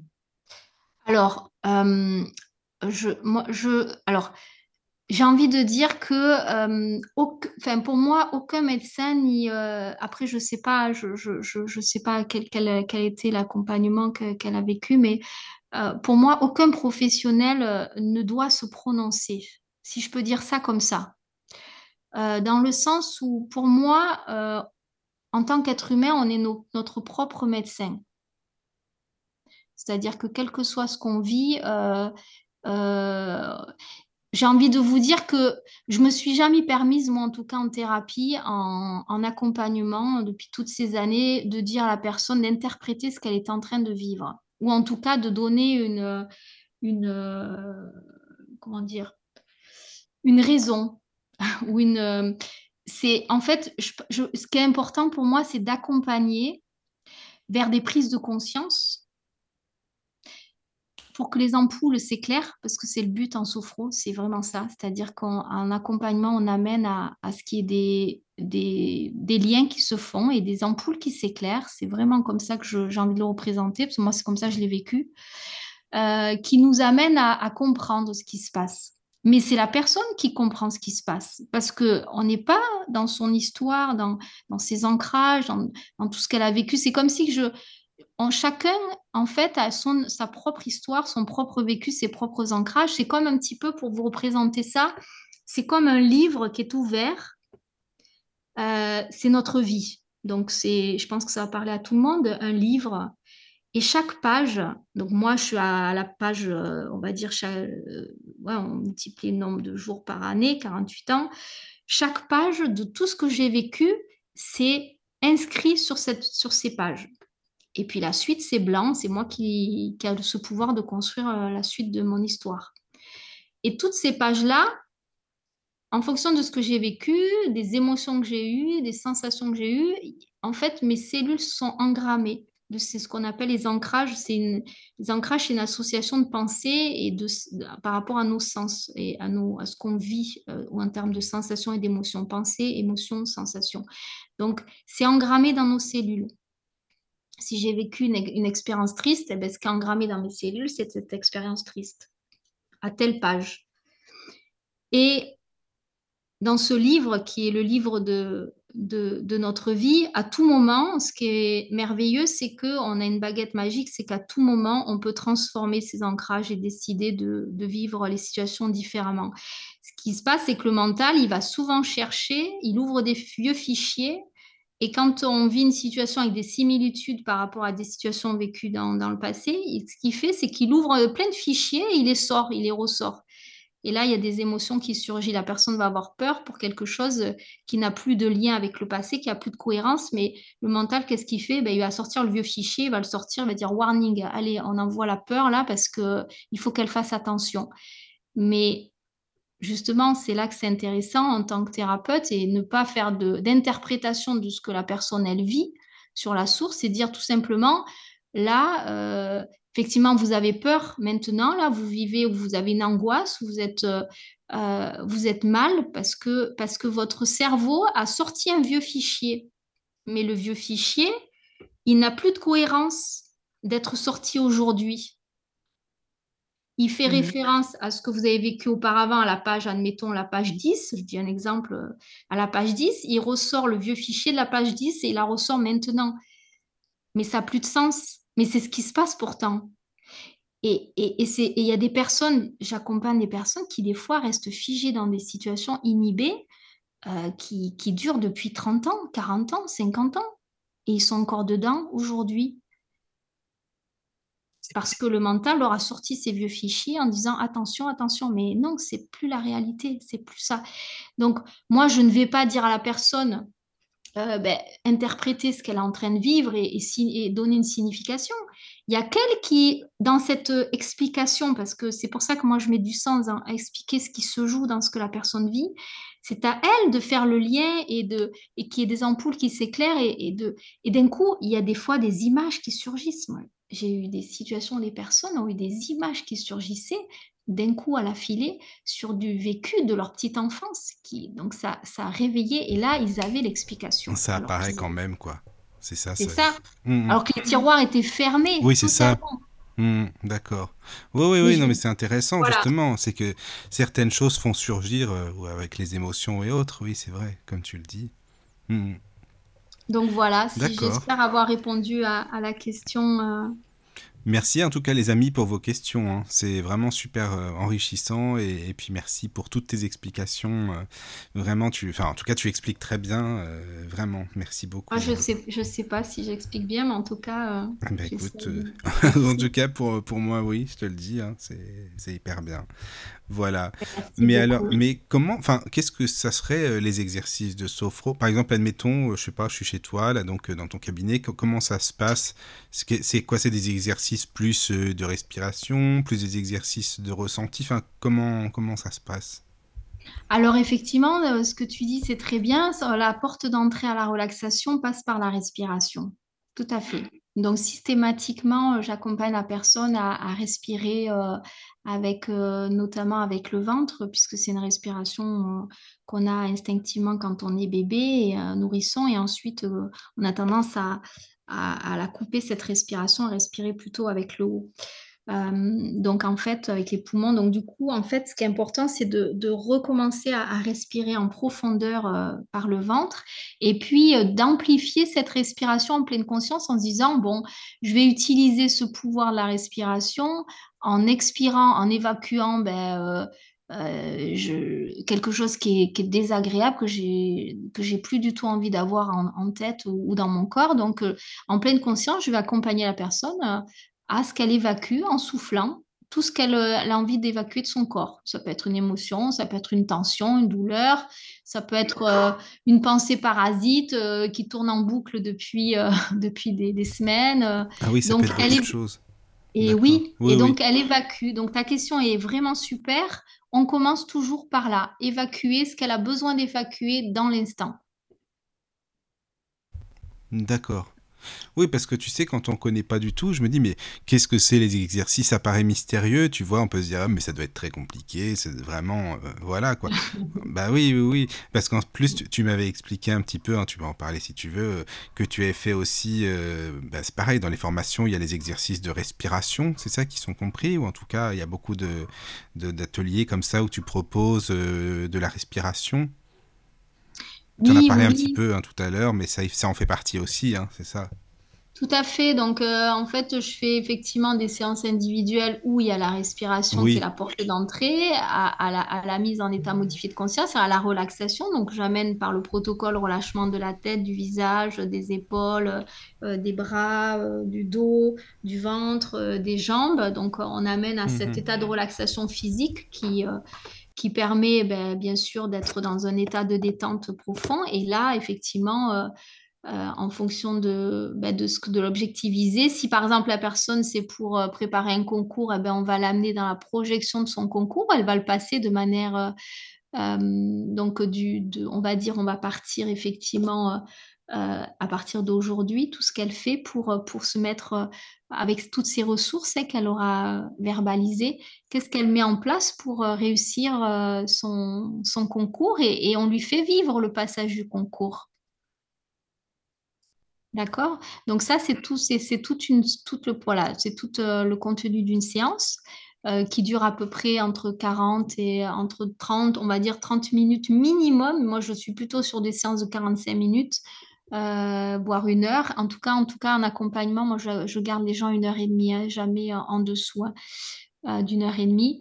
Mais voilà, parce qu'il y a un temps d'échange au préalable. Donc voilà, comment ça se passe. Après, j'anime des séances de groupe. Donc là, on est sur autre chose, on n'est pas sur le thérapeutique, on est plutôt sur du bien-être. Et comment ça se passe C'est-à-dire que, parce que souvent, tu sais, quand on entend bien-être, moi, ça me fait penser à, tu sais, des musiques euh, calmes, zen, parce que souvent, enfin, tu as, déjà entendu, hein, ils vendent beaucoup maintenant euh, dans les magasins de, musique comme ça, avec des relaxations, euh, voilà, ou alors des sons de la nature aussi, avec des musiques en même temps, tu vois. Alors, est-ce que c'est ça aussi que tu diffuses, par exemple, ou non? Oui, alors c'est vrai que, comme je le disais tout à l'heure, moi j'aime beaucoup associer euh, la musique euh, aux séances, euh, aux séances effectivement de bien-être.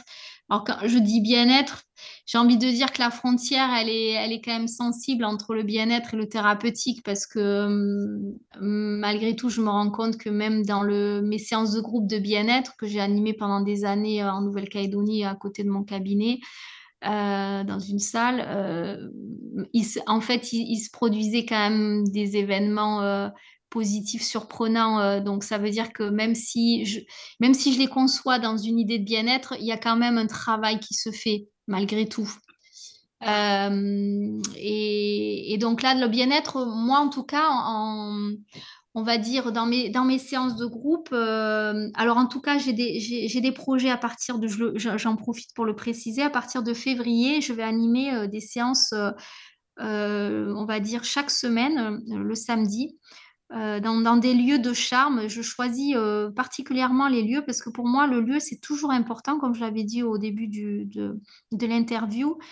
c'est important que le lieu soit agréable. Donc, je mets un point d'honneur, même si en termes de, de location, c'est plus cher, mais je mets un point d'honneur à accueillir les gens dans des lieux très agréables. Donc là, notamment, c'est à la Bégu de Saint-Pierre, qui est un hôtel 3, euh, étoiles à, à Pont du Gard, à côté du Pont du Gard. Et je vais animer des, ateliers euh, sur différents thèmes. Euh, un, thème, je vous en nomme trois, et puis après, vous, voilà, il y en aura d'autres, bien évidemment. Reconnexion à soi. Donc, c'est vraiment un atelier pour ramener la personne à justement à cette connexion avec sa respiration euh, et avec, euh, avec euh, ce qui l'anime à l'intérieur, ses ressources. Donc il y a tout un, toute une journée qui est, qui est proposée où là j'alterne, c'est-à-dire, alors faut, faut, en tout cas, quand on vient à ce type d'atelier, il faut se dire, bon là c'est la journée vraiment relax, hein, parce que j'enchaîne des séances de sophro, des séances d'hypnose et j'utilise aussi la PNL pour que les personnes puissent euh, expérimenter euh, les trois pratiques qui sont très qui sont quand même différentes, même si elles ont beaucoup de similitudes, qui leur permet ben, d'avoir un panel de, de ces pratiques-là sur une journée. Et bon, avec des temps d'échange, bien évidemment, de convivialité. Mais en tout cas, c'est c'est voilà, c'est des ateliers que je propose sur la journée et qui permettent vraiment de, ben, de vivre des, des, séances en sachant qu'en en, termes de bien-être, en hypnose, c'est des voyages oniriques que je réalise, c'est-à-dire des voyages de rêve éveillé. Donc là, on est sur l'imaginaire. Donc c'est des séances que je crée moi-même parce que je laisse aller ma créativité. Euh. Et on, va euh, en écouter des extraits, hein, si tu veux, hein, d'ailleurs. Tu sais Ah, ok, oui, c'est vrai. Ben oui, oui, oui. Tu n'as pas oublié Moi, je, tu, m'en as envoyé deux pour euh, bah, qu'on fasse écouter à, nos auditeurs un petit peu ce que ça peut donner. Mais c'est vraiment quelques minutes. Hein, c'est très court. Hein, on va pas passer évidemment un extrait entier, enfin un, extrait, une séance entière parce que là, ça durerait euh, très longtemps. Donc euh, voilà, c'est juste pour donner une idée. voilà, désolé, hein, je te laisse continuer. C'était pour expliquer après. Oui, oui, oui, non, mais c'est très bien. Et d'ailleurs, euh, je rebondis sur ce que tu dis, Michael, je te remercie. Euh, je tiens à, dire aux auditeurs qu'en fait, ces, séances-là que tu vas, que tu vas mettre, diffuser, ne sont pas révélatrices de ce que je conçois.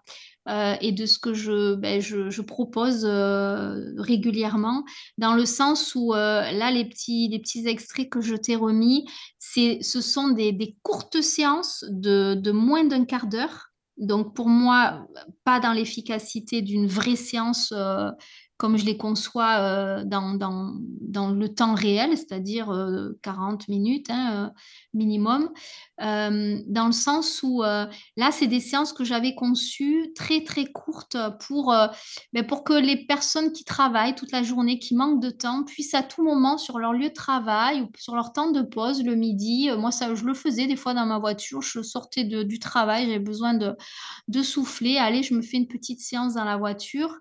Euh, je me relaxe. Euh, voilà, qu'elles puissent euh, avoir un temps pour elles pour s'écouter une petite séance qui va leur permettre de, lâcher prise pendant un quart d'heure.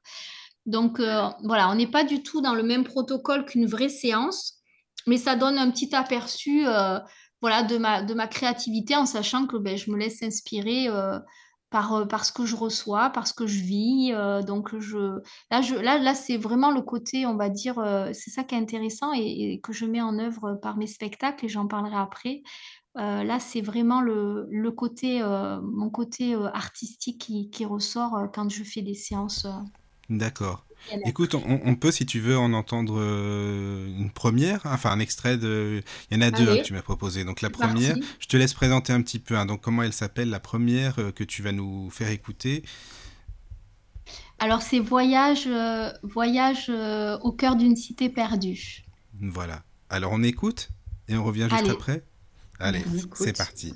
C'est parti. Et tout en continuant cette respiration à votre rythme votre tête est lourde, de plus en plus lourde, de plus en plus pesante. La tête se baisse vers la poitrine. Maintenant, clignez des yeux. Chaque fois que vous clignez des yeux, vous allez vous enfoncer dans un sommeil. Plus vous clignez vos yeux, et plus en les fermant, vous vous enfoncez 20% plus profondément dans ce doux et agréable sommeil.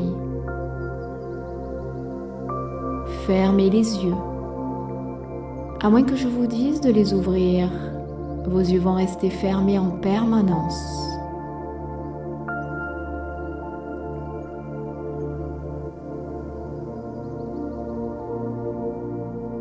Vos yeux sont lourds et vous vous sentez fatigué, comme si que vos paupières étaient complètement collées.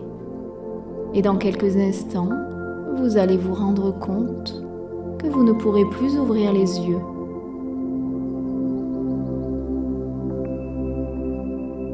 Essayez d'ouvrir vos yeux. Mais vous n'y arrivez pas. Arrêtez d'essayer d'ouvrir vos yeux et détendez-vous complètement en les gardant fermés. Bientôt, vous allez sentir une sensation de relaxation chaude qui part du haut de votre tête et descend jusqu'au bout de vos orteils. Cela va vous donner l'impression de picotements qui descendent dans votre cou, dans vos bras et jusqu'au bout de vos doigts dans votre abdomen en se dirigeant vers vos orteils.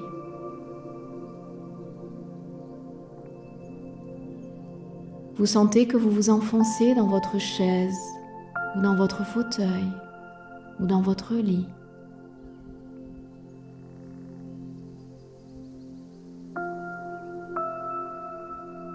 Imaginez-vous maintenant dans un lieu chaud et confortable quel que soit le lieu, vous vous sentez bien et en sécurité, à l'aise et détendu. Pendant que vous vous imaginez dans ce lieu, ressentez une vague de chaleur qui vous submerge.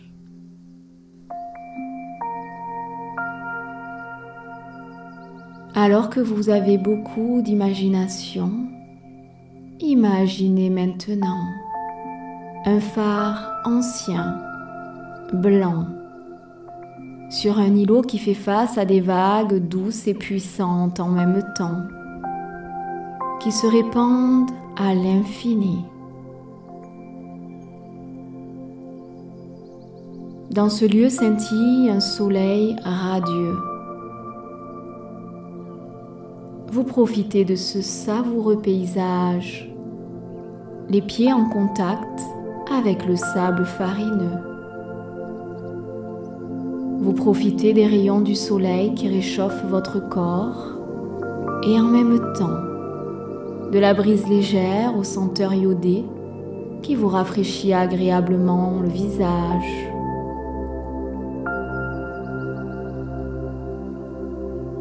Vous respirez cet air frais qui purifie vos poumons.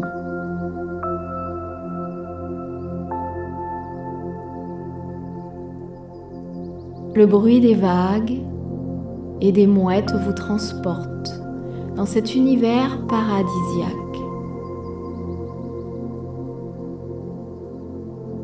Vous vous harmonisez dans cet environnement avec lequel vous êtes unis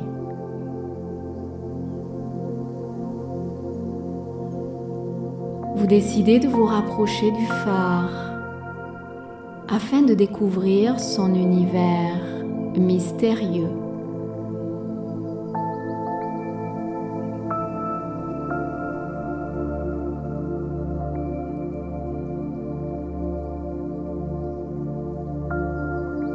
Chaque pas que vous franchissez s'équilibre avec votre respiration. Chacune de vos inspirations vous nettoie d'une sensation de fraîcheur et chacune des expirations vous apporte une sensation de paix.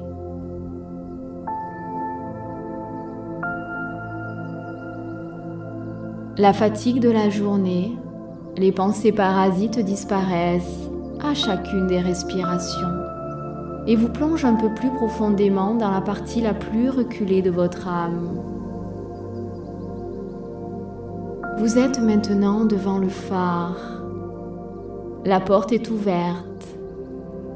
Elle donne sur une pièce à la lueur tamisée.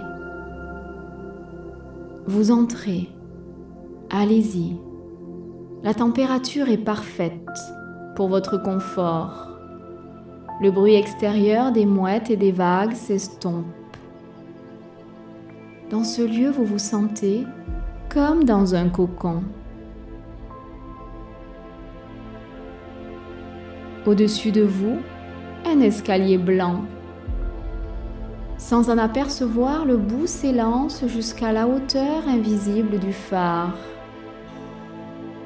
Devant vous, une porte métallique s'ouvre sur un autre escalier qui descend. Celui-ci plonge votre être dans les entrailles de la terre, vers un voyage extraordinaire hors du temps. D'un pas décidé, vous empruntez cette voie et posez votre pied sur la première marche. Vous mettez le pied sur la deuxième. Vous ressentez une douce sensation de paix vous envahir. Vous continuez à descendre et la lumière tamisée s'assombrit. Vous marchez sur la troisième marche, descendez la quatrième. La cinquième marche vous conduit vers une voie ferrée d'une autre époque, où les profondeurs de la terre étaient creusées par la main de l'homme en quête de pierres précieuses en toute confiance, vous montez dans ce petit wagon qui vous accueille. Et vous vous laissez glisser avec légèreté dans cette douce aventure hypnotique.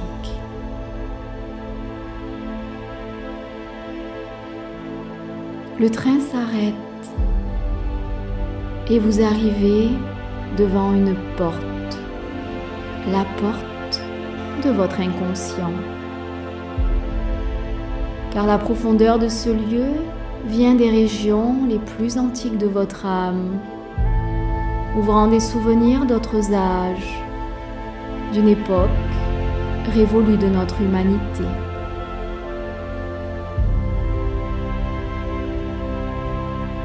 Vous arrivez à destination dans une immense salle qui se dresse devant vous. Une salle d'une grandeur sans limite. Vous avancez avec curiosité et vous apercevez au loin les vestiges d'Atlantide. Une immense porte marquant l'entrée de cette cité, ornementée de pierres précieuses, semble s'illuminer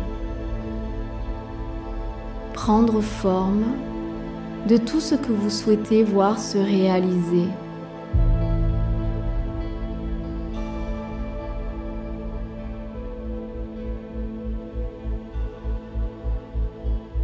Une force invisible mais puissante vous conduit à poursuivre votre chemin en poussant cette porte. Vous vous retrouvez au cœur de cette cité perdue où la vie était rayonnante, paisible, où chaque personne possédait un pouvoir illimité.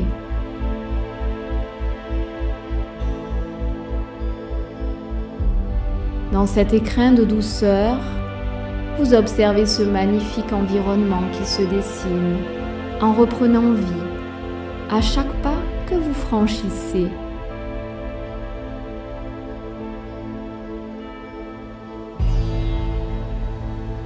Vous êtes émerveillé, vous vous sentez agréablement bien, aimé d'un amour infini par ce lieu qui semble avoir été votre demeure.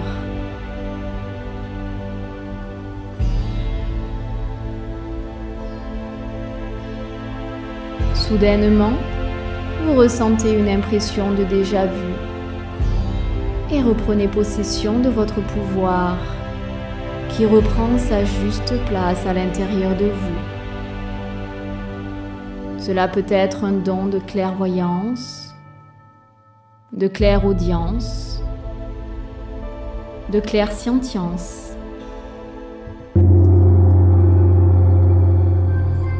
Médiumnité, mystère, paranormal spiritualité.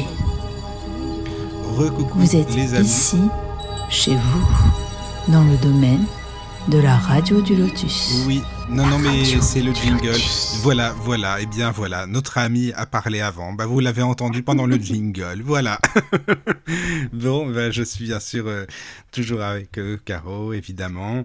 Oui. Et oui, et voilà, toujours là, et, et, toujours avec notre invitée Virginie. Coucou Virginie. Oui, je m'excuse. Mais il n'y a pas de souci. Tu sais, tu avais, envie de avais envie de démarrer plus tôt, c'est pour ça, en fait. Euh, voilà. Mais bon. Désolée. c'est parce que c'est comme c'est toi qui parlais justement pendant la petite séance, l'extrait que tu nous as envoyé. Bon, au moins on sait que c'est toi, là, c'est sûr. Il n'y a pas de problème. voilà. Mais merci déjà pour cet extrait. Hein, merci beaucoup. Ah, sur le chat, ils sont contents. Hein. Lila ah, dit euh, c'était waouh. Ah, ben voilà, ben c'est oh, génial. alors. Mais vous aurez le droit à une autre séance, enfin un autre extrait euh, tout à l'heure, les amis. Voilà. C'est parfait. Nadia qui dit merci Virginie pour tes réponses claires et concises. Cela me permet de mieux comprendre une partie du domaine de la sophrologie. Bon, bah Oh, Nadia, on est sur la même longueur d'onde. Merci. Merci. On a bien compris, c'est ce qu'on se disait hors antenne. euh, J'ai bien compris ce qu'elle expliquait Virginie aussi. Voilà, voilà. Tu sais, alors, tu nous as parlé des ateliers respiration, là, par rapport à ce que ça peut apporter. Mais est-ce que tu peux nous donner des encore d'autres exemples ou non de ce que ça peut révéler d'une personne?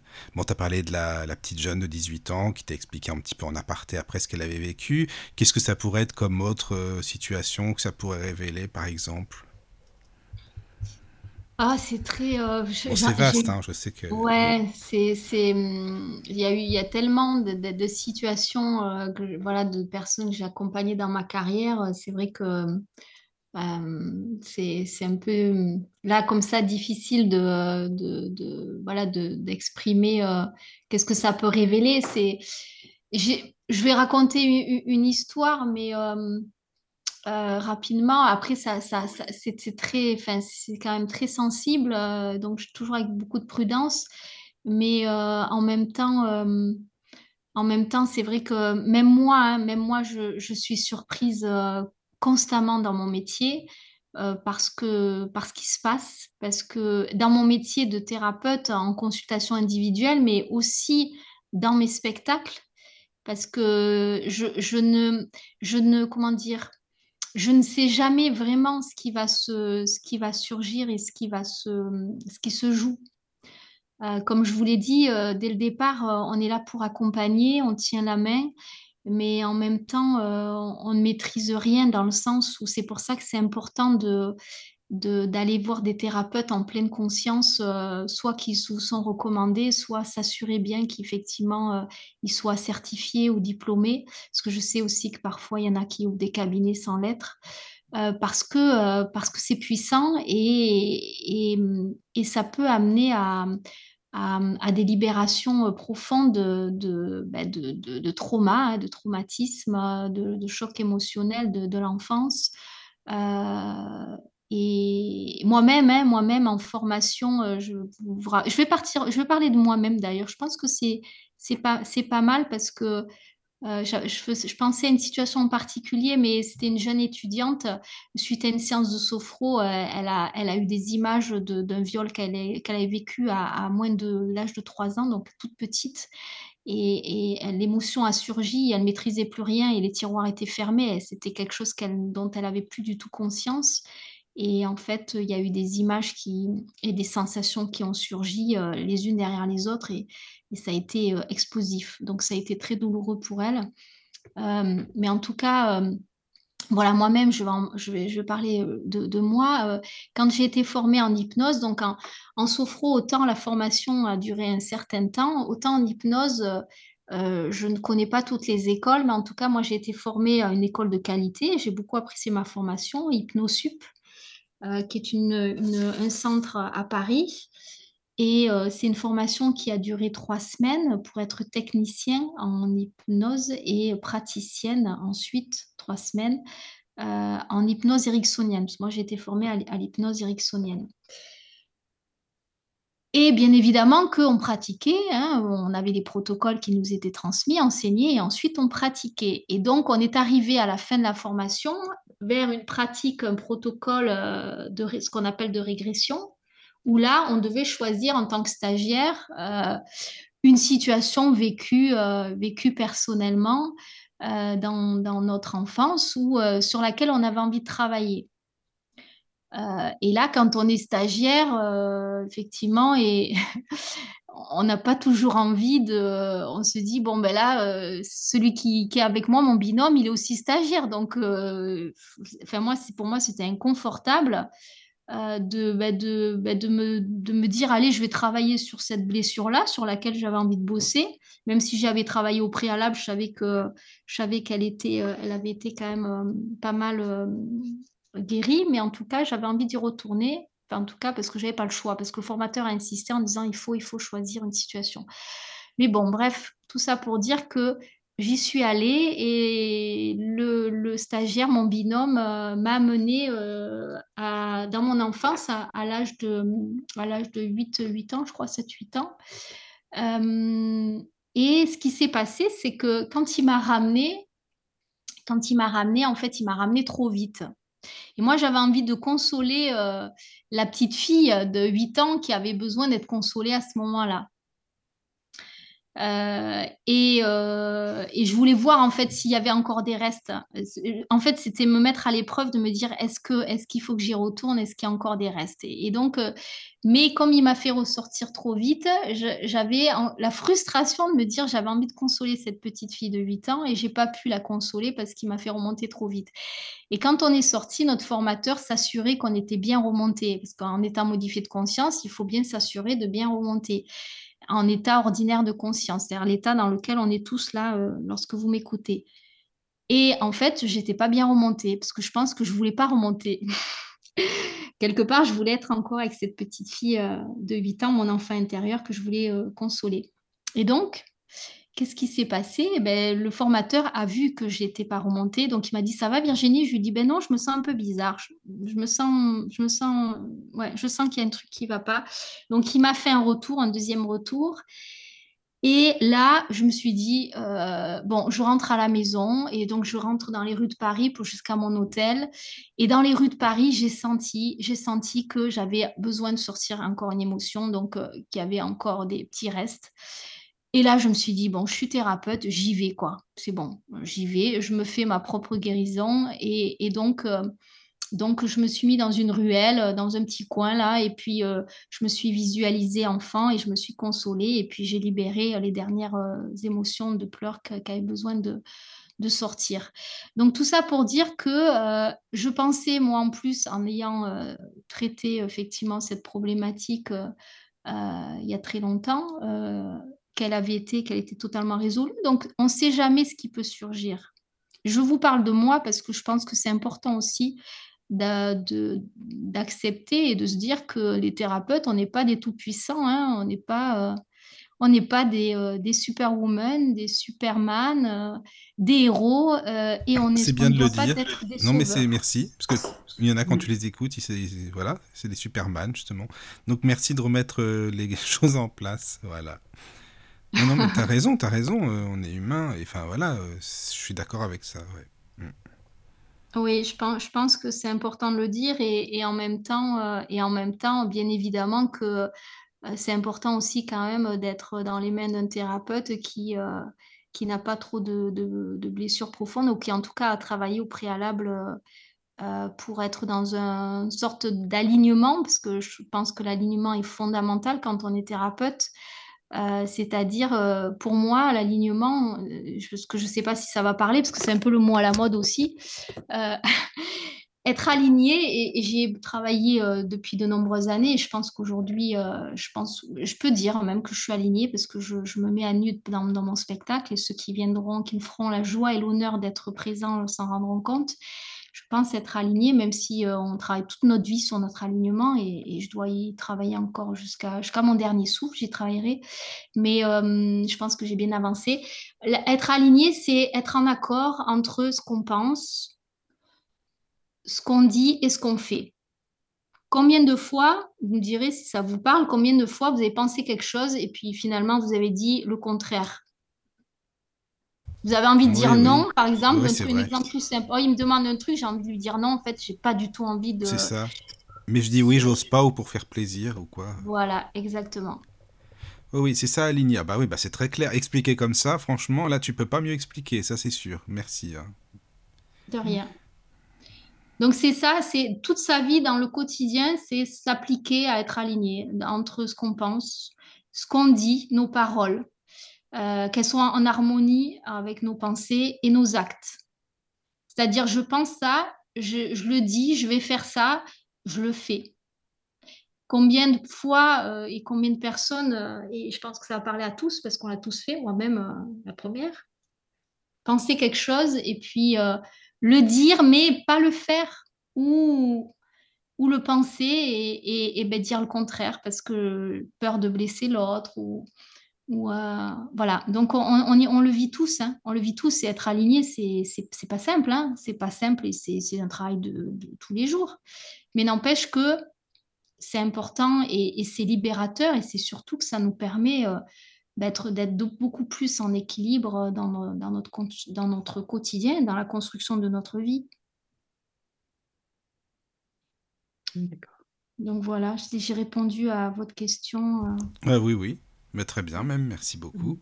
Je ne sais pas s'il y a des commentaires sur le chat, mais en tout cas, euh, les amis, euh, dites-nous si ça va pour vous aussi. Il y avait un commentaire de Jean-Yves par rapport à la ah, méditation. Jean-Yves, oui. Mm, merci pour le voyage. merci. Ah, une question de Nadia. utilise, est-ce que tu utilises les huiles essentielles pour accompagner tes séances? Alors, c'est une, très bonne question, intéressante. Effectivement, euh, euh, oui, en, hypnose, ça m'arrive euh, d'utiliser pour stimuler le sens de l'odorat. dans certaines techniques, c'est intéressant, mais je l'utilise peu quand même. Par contre, par contre, j'ai plaisir et, et, je le fais souvent diffuser des huiles essentielles euh, notamment en Nouvelle-Calédonie, systématiquement, avant de recevoir quelqu'un, je, mets des huiles essentielles dans mon diffuseur pour que, pour que la pièce soit effectivement agréable euh, dans ce sens-là.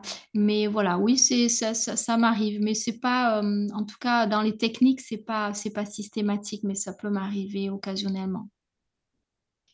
Mmh, d'accord. Je ne suis pas spécialisée, je suis pas spécialisée dans, dans l'utilisation des huiles essentielles. Par contre, si c'est ça la mmh. question, non, pas du tout. Je n'ai pas de formation, je ne suis pas du tout euh, au, fait là-dessus. D'accord. Alors, je sais pas, il y a d'autres messages sur le chat, Caro D'autres questions ou non?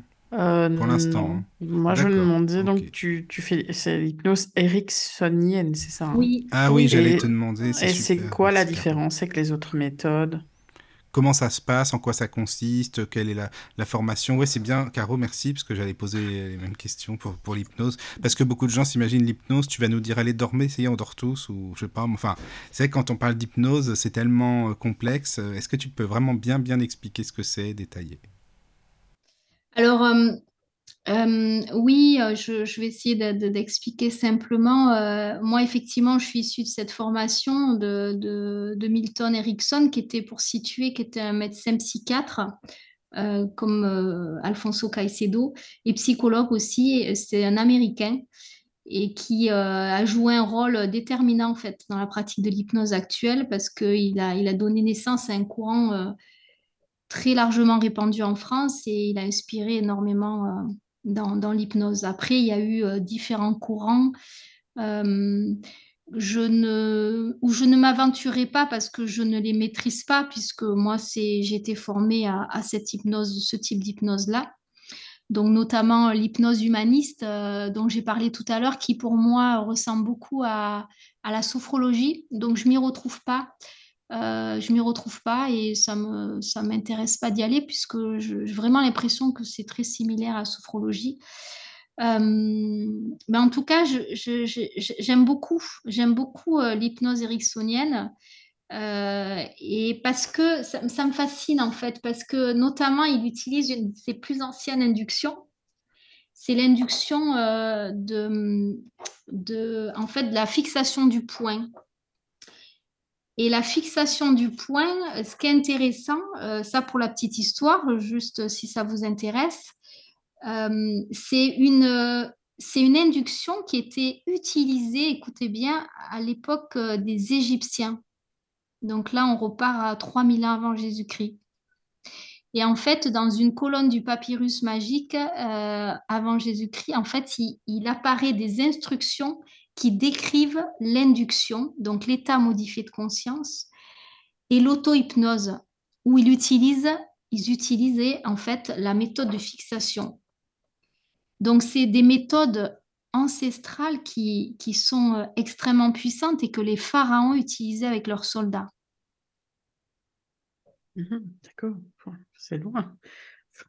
Oui, on va, là, on va très loin et, et c'est super intéressant et, et d'ailleurs, euh, dans, mon spectacle euh, que je, voilà que j'ai animé pendant trois ans sur euh, sur dont le, titre est Éveil, j'utilise cette fixation du point et je, vais l'utiliser encore parce que je l'aime beaucoup dans mon nouveau spectacle sur le, thème de l'Égypte où là je, pars, j'amène, j'accompagne le public vers un voyage en terre sacrée des, des déesses et des dieux en Égypte antique et j'utilise cette méthode parce que pour moi, elle a du sens. parce qu'elle est, elle est extrêmement intéressante et elle est, elle est, elle est, elle est très ancienne.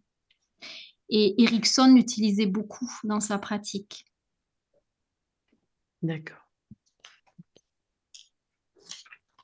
Donc euh, voilà, c'était pour situer parce que je trouve que c'est intéressant. Enfin, enfin, pour moi, l'histoire de, de, Oui, l'historique, c'est bien, tu as raison, c'est bien de le savoir, oui. Mm. Et, pour la petite histoire aussi, parce que j'aime bien faire des parallèles, euh, si, si, je peux me le permettre, euh, parce que je ne vais pas vous faire un cours théorique sur l'hypnose, parce que pour moi, ça n'aurait pas de sens. Enfin, vous me direz, hein, après, je peux rentrer dans les détails théoriques, mais euh, je trouve que c'est plus sympa de le décrire comme ça. je me suis rendu compte, je l'ai su beaucoup plus tard, et ma sœur, si elle m'écoute toujours, va sourire, c'est qu'en fait, je me suis, je me suis dirigée vers, vers ces pratiques en état modifié de conscience. Euh, et quand je suis, quand je suis revenue de, ma formation en hypnose, euh, un, je crois un an ou deux ans après, j'ai discuté avec ma grand-mère qui est toujours euh, parmi nous, très, très âgée, qui veut absolument être centenaire. Donc, je pense qu'elle va faire ce qu'il faut pour être encore là. C'est rigolo. Et, et, en fait, elle m'a annoncé, je ne savais pas que mon arrière-grand-père, donc son père, qui, avait euh, une profession de, commerçant principalement euh, sur la côte d'Azur, mais qui euh, travaillait en parallèle pour les renseignements généraux, utilisait l'hypnose, était très fort. Et il amusait ses, il amusait ses, ses invités, ses convives dans des, dans des soirées en leur, en leur proposant de, croquer dans des, dans des pommes, alors qu'en fait, il leur faisait croquer dans des pommes de terre.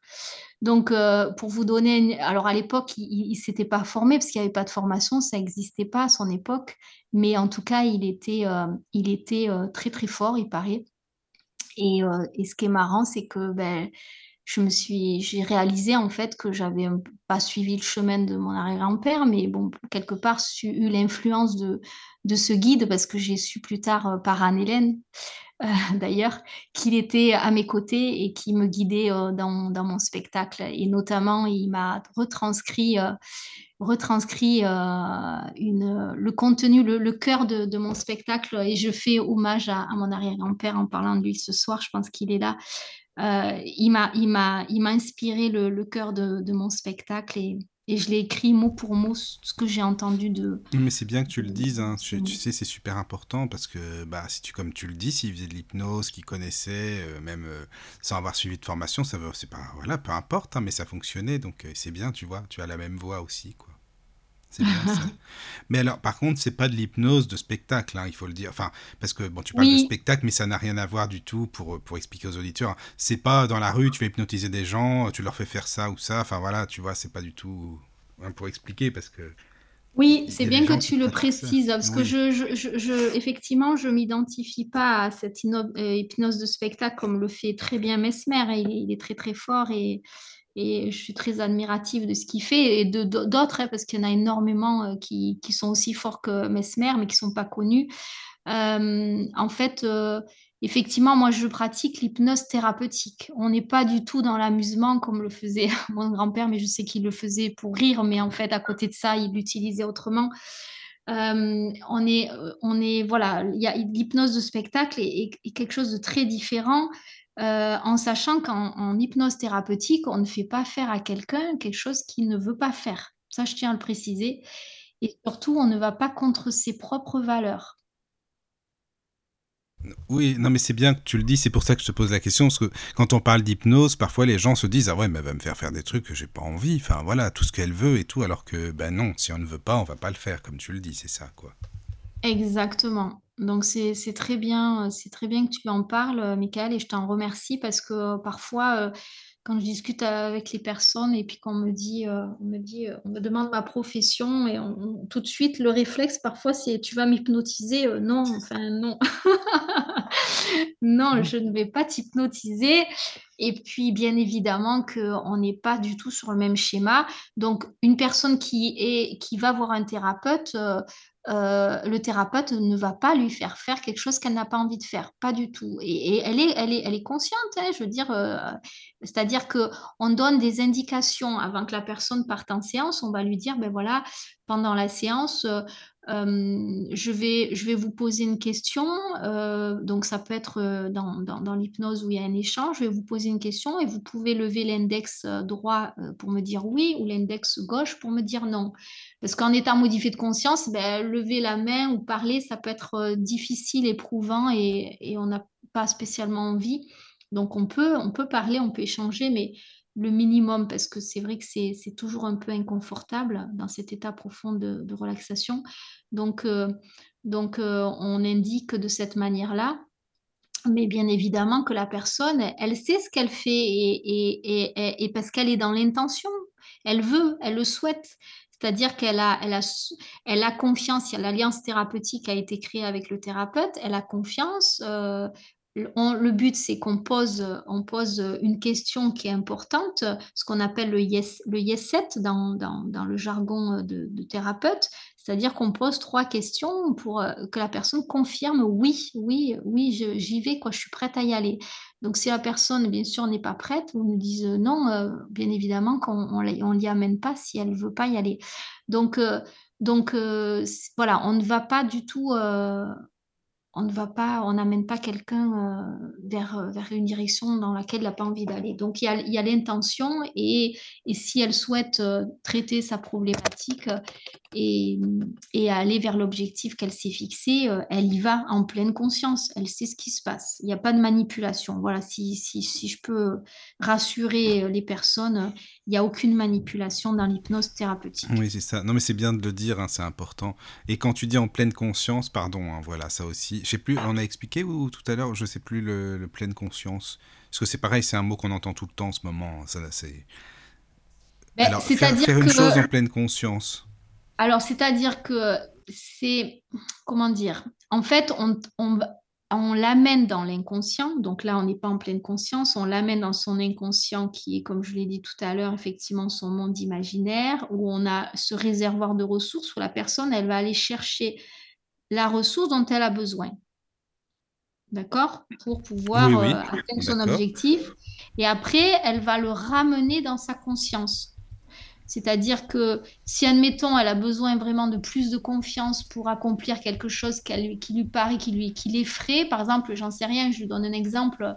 Euh, quelqu'un qui a envie de, qui doit animer des conférences qu'il a jamais fait, ou quelqu'un qui, doit faire un spectacle, ben, comme je l'ai fait, parce que moi c'est un challenge que je me suis euh, fait à moi-même, se dire, euh, moi qui étais extrêmement timide, me mettre sur scène avec 400 euh, personnes qui me regardent. Une personne qui doit prendre la parole en public et qui a besoin de renforcer sa confiance, on va aller chercher dans l'inconscient des ressources ou, euh, ou des, moments de sa vie où elle a eu cette confiance en pleine puissance, où elle a accompli des choses qu'elle a réussi. Euh, et on va le ramener dans la conscience, on va le ramener. Donc la limite, euh, la frontière, elle est subtile, mais elle il n'y a pas une limite claire sur l'inconscient et la conscience. Mais en tout cas, on passe de l'inconscient à je, ramène ça avec moi ici et là, j'ai conscience que je l'ai ramené, je l'ai en moi. Et c'est ça la conscience en fait. Être conscient, je vais vous donner un exemple concret, euh, assez simple. Quand tous les, tous les jours on mange tous, on mange. Combien de personnes mangent en pleine conscience? Alors souvent, moi, on me dit, tu manges doucement. C'est vrai, je mange doucement. Euh, il y a beaucoup de personnes qui, par leur vie de tous les jours, euh, sont, mangent très rapidement. Et manger en pleine conscience, en fait, quand je mange doucement, moi, c'est parce que j'essaye de manger en pleine conscience. C'est-à-dire que j'essaye de, de me canaliser mon attention sur ce que je suis en train de consommer, sur la mastication, sur la saveur de ce que je suis en train de manger. C'est pour ça que je, je déconseille aux personnes de manger devant un écran. Combien je le fais moi aussi. De, on mange, on, a, on, regarde nos mails en même temps. Non, là, c'est pas manger en pleine conscience. C'est-à-dire que notre attention, elle est portée sur le téléphone ou sur l'écran ou sur autre chose, ou même quand on discute, on mange pas en pleine conscience parce qu'on est avec un interlocuteur, donc on est concentré sur ce que nous dit l'autre. Le manger en pleine conscience, c'est manger toute seule. Moi, je le faisais au travail. Des fois, je disais aux collègues, euh, bon, ça vous dérange pas, aujourd'hui à midi, je mange toute seule. Elles le savaient, je leur avais expliqué pourquoi. Parce que j'avais besoin de manger en pleine conscience, c'est-à-dire me dire, allez, je mange, je savoure euh, ma, carotte, ma salade, je savoure les, saveurs, je, voilà, je mange vraiment. Oui, mais là, par exemple, c'est quoi le, bah, enfin, j'allais dire l'utilité, c'est pas le mot, mais euh, je veux dire, quand tu manges avec des amis, que tu es en bonne compagnie, c'est agréable aussi, par exemple. Oui, mais oui, bien sûr, mais c'est, tu as raison de soulever ça. Bien évidemment que ce qui est important, c'est de se faire plaisir avant tout, parce que le plaisir, ça doit faire partie de, de Oui, c'est pour ça. chaque être humain. Oui, Ce qui est intéressant en mangeant en pleine conscience, c'est c'est euh, d'être plus connecté à soi, si je peux dire ça comme ça. Par exemple, quand on se douche, on est seul. Euh, se doucher, s'arrêter, se doucher pour prendre la douche parce que c'est de l'hygiène et que c'est c'est- c'est fond- c'est essentiel, ça a une autre connotation, une autre saveur que quand on se douche et qu'on se dit, oh là là, je savoure euh, l'eau qui coule dans mon dos et, et que vous appréciez cette douche en, en en vous connectant avec les sensations corporelles que vous avez quand l'eau glisse sur votre peau ça prend une autre Mhm. dimension. Quand on mange une salade, euh, quand on discute avec des amis, c'est super, c'est super agréable, c'est convivial.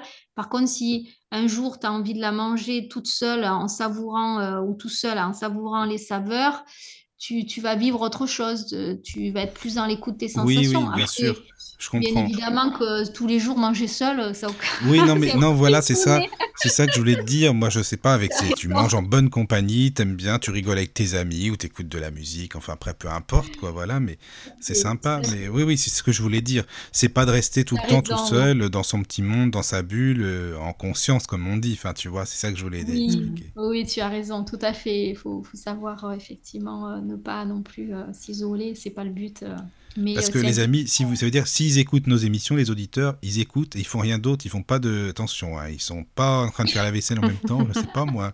Vous nous écoutez, vous êtes assis et c'est tout, voilà, point. c'est ça. Non, tu vois, on pourrait aller loin en disant ça, mais non, mais il y a des gens, c'est normal, qui font leur petit truc et c'est c'est tant mieux, d'ailleurs, c'est bien parce que si on est un petit peu leur médicament le soir pour leur faire du bien, moi je dis, euh, c'est sympa. Voilà. Il y a Donc, du coup, je ne sais pas si c'est aussi. clair en pleine conscience. Oui, oui, oui, oui, c'est très Ah clair. oui, c'est c'est Merci. clair. Non, non, franchement, pour moi, c'est très clair. Caro aussi. Ah, il y a deux Oui. questions, d'accord, alors. Oui, alors Nadia demande, un certain thérapeute utilise l'hypnose spirituelle, y a-t-il une différence avec l'hypnose ericksonienne? Euh, oui, je pense. Après, je maîtrise pas, comme je disais tout à l'heure, c'est que je me suis pas penchée sur les autres types d'hypnose. Par contre, de ce que je sais, et je, je- j'espère que je ne aucun, euh, euh, aucun professionnel qui utilise euh, l'hypnose spirituelle parce que je maîtrise pas. C'est, hyper intéressant ce type d'hypnose. Je crois que l'hypnose spirituelle, c'est une hypnose où on part dans nos vies antérieures.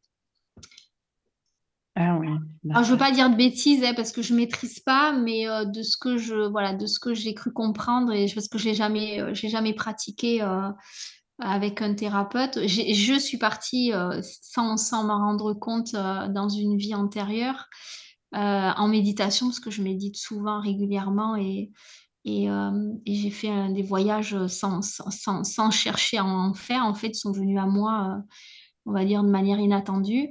Mais euh, donc pour répondre à la question, euh, effectivement, c'est l'hypnose euh, spirituelle. Je crois que c'est c'est l'hypnose où on, on repart dans le dans bah, pour ceux qui croient bien sûr aux, aux réincarnations, à la vie aux vies antérieures, hein, parce que après ça dépend de la croyance de chacun. C'est sûr. Oui, forcément, oui. Non, mais tu as raison de le dire, c'est sûr, c'est sûr. Oui, oui, D'accord, bah, je fait. connaissais pas, mais merci Nadia pour la question. Si tu en sais plus, euh, bah, si tu veux un jour nous en parler, euh, voilà, euh, ça sera bien, on pourra aussi apprendre ce que c'est. Enfin, je, enfin, je connais pas, mais merci Virginie aussi pour ta réponse. Voilà. Avec plaisir. Alors, il y a une autre question, c'est ça Alors, il y a une chat question aussi de Nadia. Euh, donc, l'hypnose ericksonienne peut-elle se passer à distance, en visio ou téléphone? Alors j'ai envie de dire euh, oui. Euh, ça m'arrive, euh, moi, de pratiquer, puis d'autres le, confrères le font euh, en visio. Après, moi, je suis pas du tout à une adepte de, des séances en visio. Vraiment pas. C'est, alors, c'est tellement pour moi important le, contact physique et je, je pense qu'il faut le privilégier quand on veut faire ce type de séance. Mais comme je le, comme je l'ai dit tout à l'heure euh, en aparté euh, euh, à Michael et Caroline, c'est vrai que j'ai envie de me définir un peu comme ça et en même temps, c'est, je sais pas si c'est maladroit ou pas, mais moi, j'invite à, aller voir, une, thérapeute de préférence physiquement pour que le travail se, se fasse. je trouve que c'est quand même mieux. Et, après, euh, moi, je suis une thérapeute mobile, si je peux utiliser ce terme. Je ne sais pas si c'est par là ou pas, mais je, vais être amenée dans ma carrière à beaucoup bouger, notamment euh, par rapport au spectacle, parce que j'envisage de, voilà, de me produire euh, dans plusieurs villes de France et, notamment plus tard à l'étranger. donc, je, vais être amenée à, beaucoup bouger et je ne veux pas je veux pas être figée quelque part. Donc, même si bien évidemment qu'on doit à un moment donné avoir un, cabinet, mais je vais euh, faire des déplacements, je vais faire des consultations dans différentes villes et puis euh, notamment j'irai souvent sur Paris. Donc voilà, juste pour le préciser que euh, c'est quelque chose que je voilà que je, vais faire prochainement. Donc je, peux faire des consultations en dehors de, de mes lieux fixes, on va dire. Mais en tout cas, voilà, après, si, si, euh, si, euh, si vous souhaitez, euh, Nadia, être, être accompagnée avec une professionnelle, ça peut se faire en visio, hein, mais moi, je, je suis pas, je l'ai fait très peu et ça me convenait pas et du coup, j'ai pas cherché à le maintenir je trouve que ça n'a rien à voir avec, euh, avec une consultation euh, dans, dans, la réalité, parce qu'on est tellement dans le virtuel, dans tout, que je pense qu'à un moment donné, c'est important en thérapie. De, ça a plus pour moi plus d'impact. Ouais. Ouais, je comprends. Mais tu vois, j'avais la même question, donc merci Nadia de l'avoir posée. C'est très bien comme ça. Voilà, non, mais je comprends ce que tu veux dire, Virginie, ça me, ça me parle. C'est vrai que rien de tel euh, de voir la personne. Quoi. Oui, Caro. Il y a un âge requis pour l'hypnose Enfin, minimum, je veux dire. On travaille sur les enfants aussi ou pas? Oui, oui. Euh, après, euh, c'est vrai que moi, je, je, ne me, je ne suis pas spécialisée, comme je l'ai dit tout à l'heure, euh, pour, pour l'accompagnement des enfants. Donc, je, moi, je recommande, je recommande effectivement que les personnes, si elles ont besoin, de, si elles souhaitent pratiquer de l'hypnose pour leur enfant, qu'elles aillent voir des spécialistes. C'est mieux. Mhm. D'accord. Moi, je suis plutôt, en tout cas, euh, l'hypnose, c'est extrêmement rare. J'ai dû utiliser que peut-être une fois ou deux pour des enfants, mais euh, quand vraiment les personnes me disaient, c'est voilà, c'est, j'insiste, je veux que ce soit toi qui accompagne mon enfant et pas notre thérapeute. Euh, j'ai, accueilli, mais j'ai utilisé la sophro. pour moi, ça a plus de sens de, d'accompagner avec des outils de sophrologie que de l'hypnose pour les enfants. Vraiment.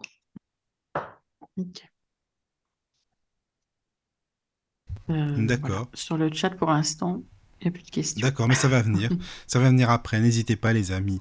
Tu voulais aussi parler d'une formation. Virginie, c'est une formation euh, spirituelle, thérapeutique. Enfin, je ne sais plus comment tu l'as appelée, cette formation, par contre. Euh, ah oui. La formation que tu donnes. spirituelle. Oui, voilà, c'est ça. Oui, la formation, effectivement, je propose. les inscriptions sont ouvertes jusqu'au 30 octobre. Voilà, tu peux nous en parler? Bien sûr. Alors, je propose en fait, euh, je suis organisatrice, hein, c'est pas moi qui anime la formation.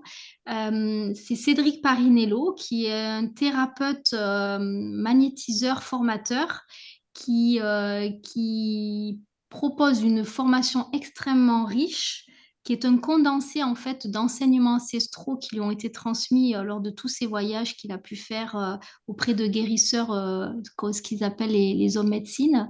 Euh, guérisseur du monde. Il a été en Israël, il a été au Sri Lanka, en Tunisie, euh, à Bali et aux Philippines. Et c'est là que j'ai connu Cédric euh, aux Philippines, puisque j'ai eu dans ma, dans, ma, dans ma carrière l'occasion, j'ai souhaité me, former aux soins énergétiques. Et donc, à cette époque-là, on faisait partie tous les deux du même groupe et on est, on est parti aux Philippines. Et on a eu euh, une formation de qualité par euh, Éric Gerbert, que peut-être certains connaissent parce qu'il a écrit un livre, euh, il est auteur du livre La conscience cellulaire, qui est très intéressant, que je recommande. Et, donc, donc c'est lui qui a organisé, ce thérapeute très connu, ces formations avec bien évidemment des guérisseurs philippins qu'il avait sélectionnés et c'était euh, c'était une formation euh, extraordinaire, mais d'une richesse et d'une puissance euh, qui, ben, énorme, qui, m'a marqué pour, pour, pour le reste de ma vie et qui, qui m'a permis de cheminer beaucoup plus vite, j'ai envie de dire. par la suite sur le plan personnel, professionnel. Et donc, Cédric a cheminé aussi de son côté, a beaucoup évolué et il a, il a fait ce condensé qui retransmet à travers ces formations qu'il propose, qui sont de plusieurs niveaux et qui sont extrêmement riches et puissantes en termes d'outils de guérison. c'est énorme ce qu'il est capable de faire déjà lui parce qu'il a un don inné. il, est, il est magnétiseur depuis plusieurs générations, son père l'était et son grand-père aussi. Donc c'est vraiment un don qu'il a en lui. J'ai eu l'occasion personnellement de bénéficier de ses soins qui sont extrêmement puissants et efficaces. Et, par sa formation, il a, il a, il a ces, pratiques qu'il inclut et qu'il transmet, euh, qui, sont, euh, qui sont vraiment très, très, très euh, puissantes et intéressantes. Donc, comme je repars en Nouvelle-Calédonie et qu'on a, on a, on a décidé de travailler ensemble, euh, sur, euh, sur, sur ce plan-là. J'organise ces formations et notamment une qui aura lieu du 12 au 17, 17 décembre à l'Institut Connaissance à Païta. Et sa formation s'appelle Éveil spirituel thérapeutique énergétique. Donc elle dure six jours avec beaucoup de pratiques, parce qu'il y a un temps d'enseignement, mais surtout d'intégration. Donc chaque jour, il y aura la pratique, ce sera intense. C'est des grosses journées. Et voilà, j'invite euh, les, Calédoniens et Calédoniennes qui souhaitent euh, s'inscrire, euh, parce qu'il reste plus que quelques jours avant le 30, à se rapprocher de moi par mail ou par WhatsApp ou par Messenger. voilà, moi je suis sur Facebook au nom de Virginie Boisseau, B-O-I-2-S-E-A-U. Et euh, ils peuvent aussi m'envoyer un mail. en tout cas, je suis sur les, réseaux sociaux pour les inscriptions de, cette formation, qui sera en tout cas euh, très, très, très intéressante euh, pour ceux qui souhaitent voilà, se former, en, sachant qu'elle est ouverte à tout public, hein, pas qu'à des thérapeutes. C'est-à-dire que ah oui, toute personne qui... Mm. Ouais, c'est bien que je le précise parce que hum, parce qu'effectivement ça peut ça peut effectivement euh, être, être, intéressant pour des thérapeutes, mais pas seulement, c'est-à-dire pour des personnes qui, sans prérequis, qui ont besoin de cheminer sur le plan personnel euh, ou qui ont besoin aussi de, voilà, de travailler sur, euh, sur certaines problématiques, peuvent bien évidemment bénéficier de, cette formation, parce que nous, en tant que thérapeutes, dans notre formation aux Philippines, on a, on a eu cette transmission parce qu'on était thérapeute, mais on a aussi, euh, grâce aux soins euh, qu'on a, qu'on a vécu, on a aussi euh, travaillé sur nous et, c'était, c'était énorme. Donc, il y a, y, a, eu vraiment, en tout cas pour la formation de Cédric, souvent les témoignages qu'il reçoit par ceux qui vivent la formation, ils disent, mais c'est, énorme, il y a un avant et un après. D'accord. Bah, merci beaucoup, hein, parce que c'est intéressant. Merci. Euh, merci. pour ton explication. Ben, merci à vous. Euh, Alors, est-ce que tu peux nous parler, à moins qu'il y ait des questions, excuse-moi, sur le chat avant, au cas où, hein, mais bon, s'il n'y en a pas, non. Euh, non. Alors, est-ce que tu peux nous parler du spectacle ou des futurs ou quoi, spectacle Enfin, déjà, comment est-ce que ça a germé ah. dans ton esprit? Ah, pardon. Désolé, désolé. Non, non, mais il faut pas être désolé. Hein. Oui. Il y a Nadia qui demande euh, l'hypnose ou la sophrologie peut-elle être déconseillée pour certaines pathologies? Oui, c'est une, très bonne question. Euh, effectivement, euh, l'hypnose est, déconseillée pour la, pathologie de...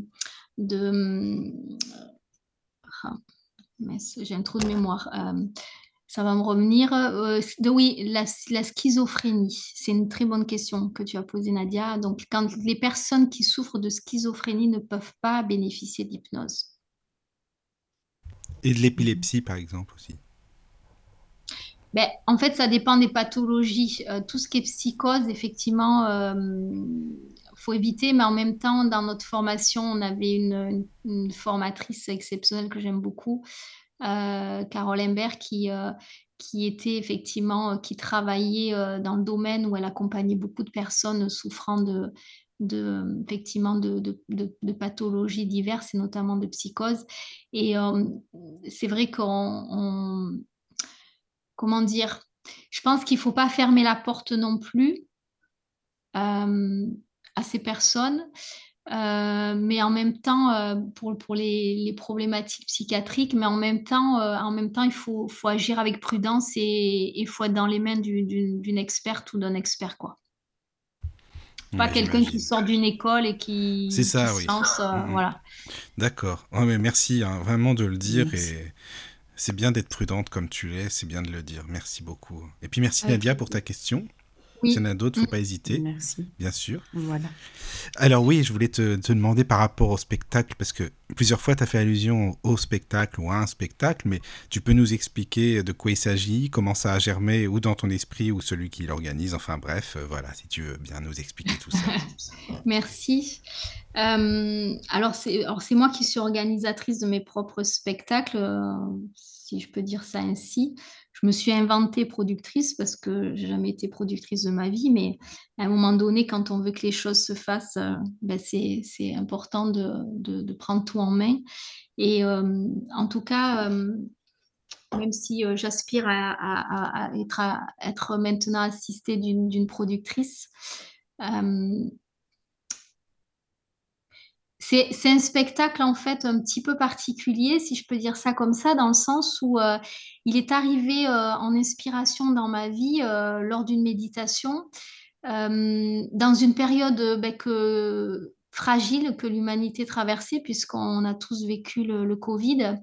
Et, en fait, je sentais, je sentais dans, ce moment de, de vie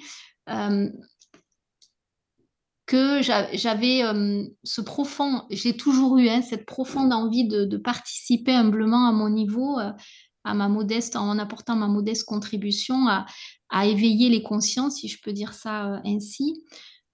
et donc, comme je méditais beaucoup à cette époque-là et, que j'ai envie de dire mon chakra du troisième œil était bien ouvert parce que je recevais des connexions assez, euh, assez surprenante. Moi-même, je ne comprenais pas trop ce qui se passait, même si euh, je ne suis pas du tout médium, hein, je tiens à le préciser.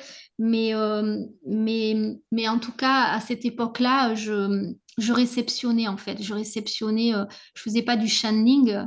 C'est-à-dire, je, je, je, ne faisais pas une réception automatiquement écrite de ce que j'entendais, ce que je recevais du, du, du monde divin mais, mais c'était presque en conversation, c'est-à-dire que je recevais des informations et je conversais. Et, et je, des fois, je les retranscrivais euh, par écrit.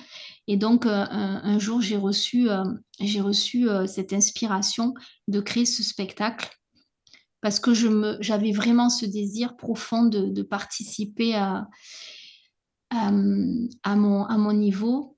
Et, et en fait, euh, ce spectacle, pour résumer, c'est un voyage musical sous hypnose, c'est-à-dire qu'en fait, j'accompagne le public euh, à vivre un voyage onirique en état modifié de conscience, avec des artistes qui m'accompagnent et qui composent, qui ont composé sur mon script et qui jouent de la musique. Donc, ce qui est intéressant, c'est qu'il y a les subtilités de, ben, de l'écoute de cette musique qui permet, euh, euh, ben, en termes d'énergie, de, monter les vibrations.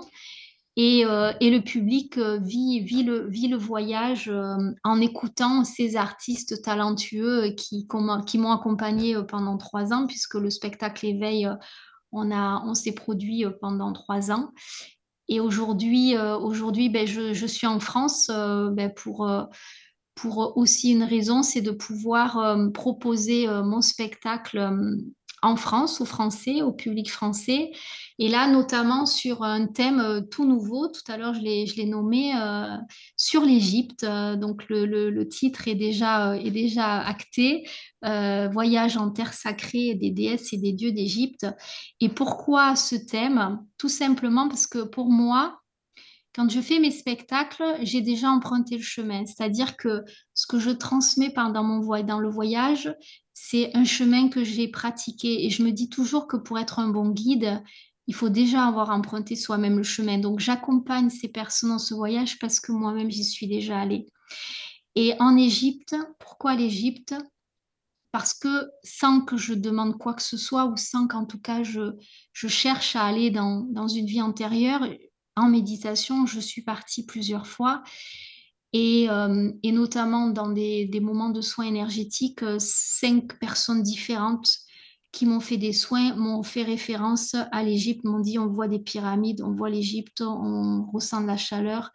enfin voilà. Donc c'est pour moi c'était c'était une confirmation que j'ai pas, j'étais pas dans le mental, mais que j'étais vraiment partie très très loin. Et à travers ce spectacle, c'est une manière pour moi de d'amener ces personnes à ce voyage, dans, cette, dans cet univers qui me fascine et qui, qui se dessine comme un puzzle de plus en plus clairement dans ma vie et qui surtout m'amène à comprendre pourquoi je suis là aujourd'hui, les raisons de mon existence. Alors là, tout ce que je dis, c'est très spirituel. Là, c'est un thérapeute spirituel qui parle, dans le sens où euh, là, c'est ma foi qui, qui émerge dans ce spectacle. Quand je disais tout à l'heure, je me mets à nu, c'est-à-dire que je, je, me, je, je, dévoile qui je suis réellement, l'être que je suis, euh, par cette connexion que, que j'ai par certains moments, parce qu'elle n'est pas systématique, elle n'est pas tout le temps. Quand je suis plus connectée, je reçois et je retranscris ce que je reçois. Il y a des moments où je reçois rien et où je suis je suis, euh, je suis déconnectée ou j'arrive pas en tout cas à me connecter suffisamment pour recevoir. Donc c'est pas linéaire, mais en tout cas, euh, comme ça peut être pour les médiums où c'est constant. Euh, mais en tout cas, voilà, je me mets à nu dans le sens où je, je, je, suis celle que je suis et je comprends pourquoi je suis là aujourd'hui. Et la raison pour moi de mon existence, c'est c'est en tout cas d'aider mon prochain, ça c'est sûr, et notamment les enfants. Et je tiens à le dire parce que c'est ce qui anime mon cœur depuis toujours et, et, qui, va animer mon cœur pour le reste de ma vie, la deuxième partie de ma vie, parce que j'estime qu'à 48 ans, j'ai fait la moitié. Et l'autre moitié, pour moi, c'est mon spectacle, c'est une manière, bien sûr, de participer, comme je vous l'ai dit humblement, euh, à, l'éveil des consciences, mais aussi euh, pour répartir un pourcentage de, de, ces bénéfices pour aider des enfants, parce que je souhaite vraiment continuer, comme je l'ai amorcé il y a plusieurs années de ça, à aider tous ces enfants qui sont vulnérables et qui sont, euh, qui sont euh, victimes de trafic, euh, notamment dans les pays d'Afrique. Et donc, à l'époque, j'ai participé à, à, la construction d'une association et qui a, qui a pu, qui a pu construire un centre, un centre qui accueille des orphelins, au Togo notamment. Et je souhaite continuer à, envoyer de l'argent, parce que pour envoyer de l'argent, il faut, il faut en récolter. Donc, euh, envoyer de l'argent euh, pour toutes ces associations que je choisis parce que je les connais, parce que je ne vois pas n'importe où, parce que pour moi, toutes les ONG ne sont pas toutes euh, transparentes dans la gestion de l'argent. Mais en tout cas, je souhaite vraiment participer en, en aidant ces orphelins, ces enfants que j'ai accompagnés. et parce que, parce que tous ces enfants qui sont accompagnés, qui sont soutenus, sont des enfants qui ne sont pas à la portée de, comme des proies faciles à, la portée de, personnes malfaisantes. Donc euh, voilà, c'est tout ça pour donner un peu l'origine de, de, ben mon désir euh, de, de, proposer ce spectacle qui, euh, qui je l'espère, verra le jour sur l'Égypte, certainement milieu d'année l'année prochaine. Parce que là, je repars trois mois en Nouvelle-Calédonie, donc ah j'y retravaillerai à mon retour. Mais ce sera quoi, pardon mais Des textes qui seront récités, des musiques, des décors Enfin, ça, ça va être comment à peu près? Tu sais, oui, c'est une, une, bonne question. Alors là, ce sera un concept totalement différent. Je n'aurai pas des musiciens euh, comme je l'avais, comme j'avais toute une équipe extraordinaire en Nouvelle-Calédonie à mes côtés. J'avais un clavériste, un guitariste et, et deux chanteurs, une chanteuse et, un chanteur euh, qui, je ne sais pas s'ils m'écoutent, mais en tout cas, voilà, des, artistes extraordinaires. Euh, très compétents et qui ont fait un travail remarquable.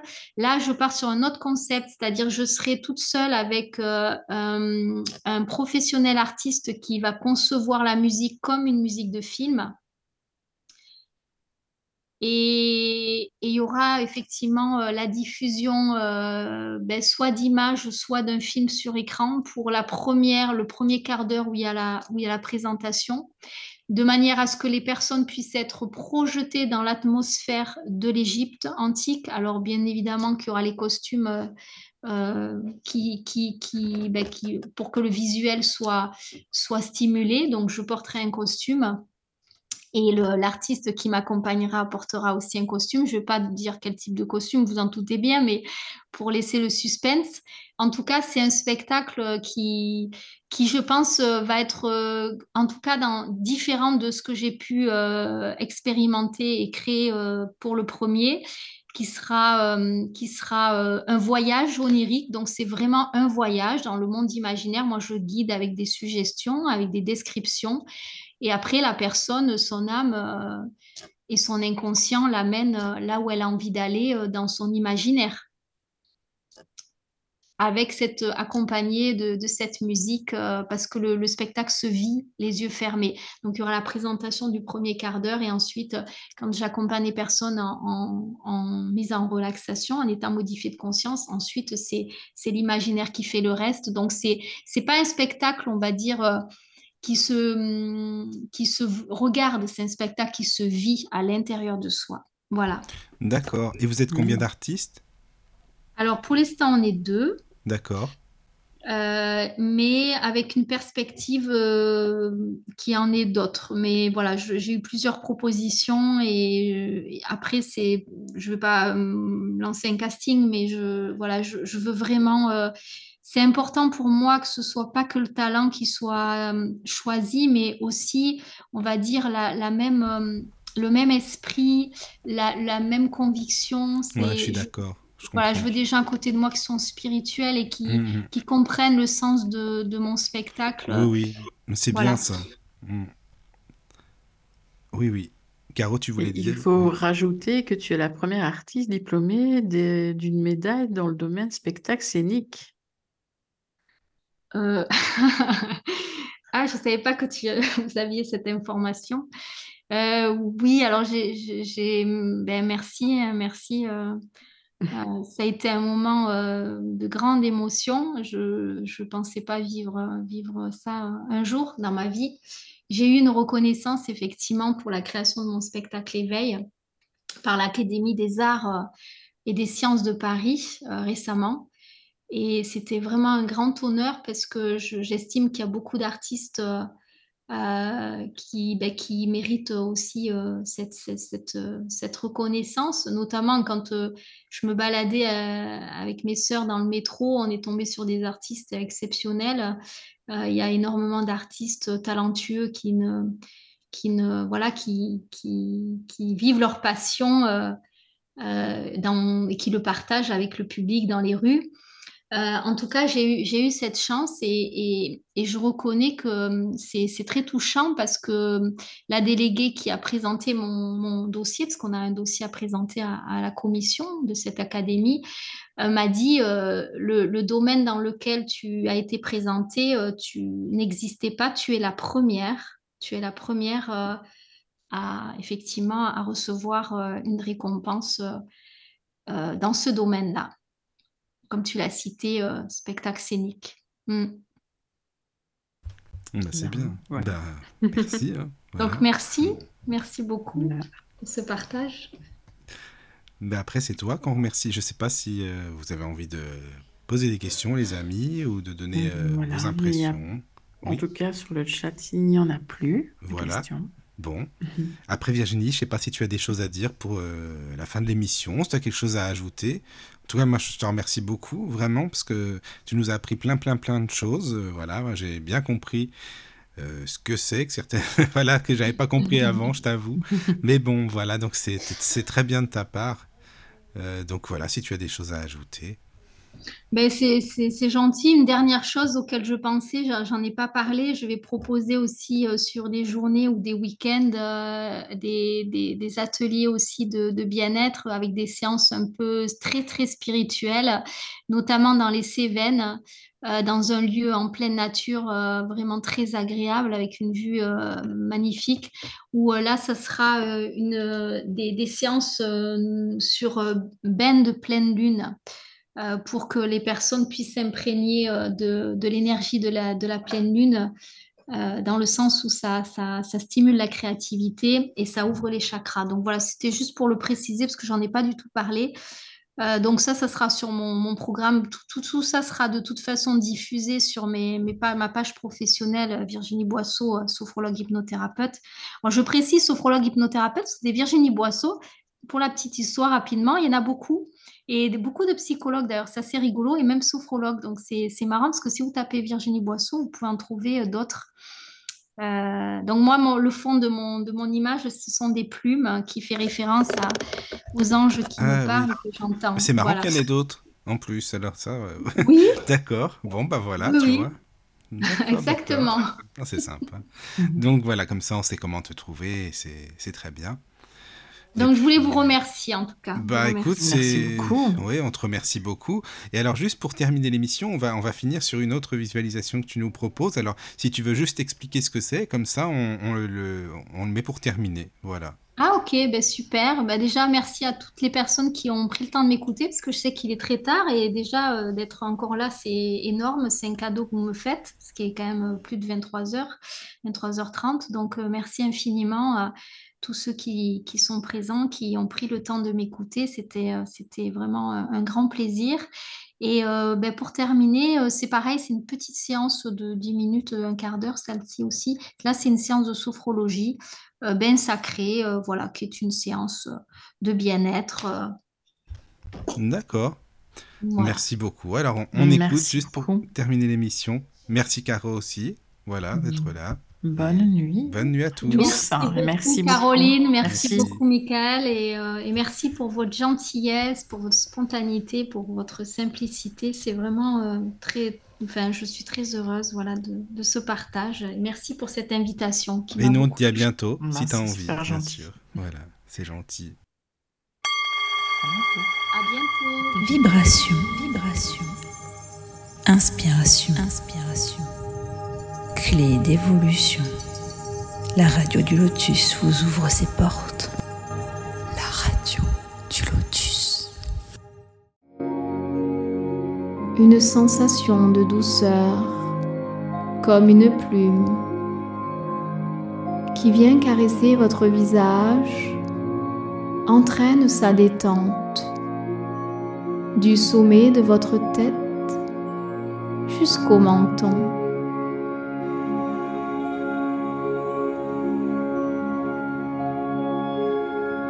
Puis la détente descend. Vos épaules s'alourdissent.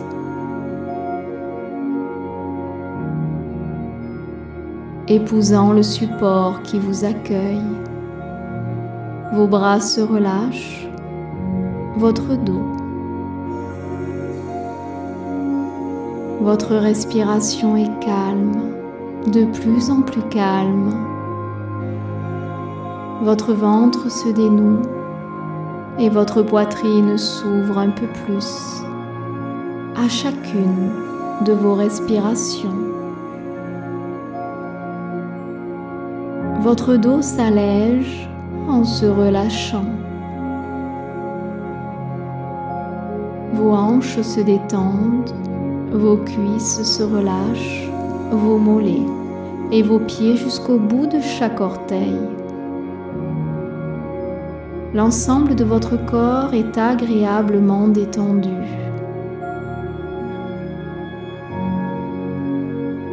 Dans cet état de bien-être aux portes du sommeil, vous accueillez toutes les sensations qui se présentent à vous dans l'instant.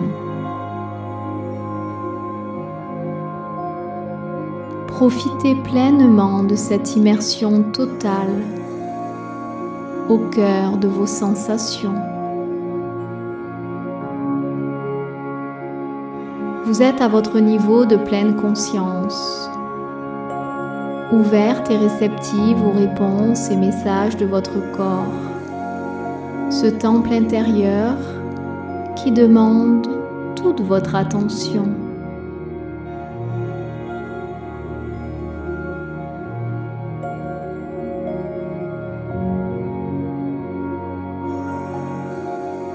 Laissez votre être vous guidez au centre de vous-même à travers votre respiration et dans vos sensations.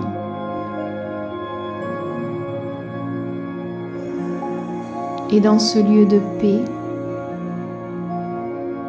de stabilité et de clarté que vous habitez, votre corps se régénère et se ressource dans ce moment où seul compte l'instant présent.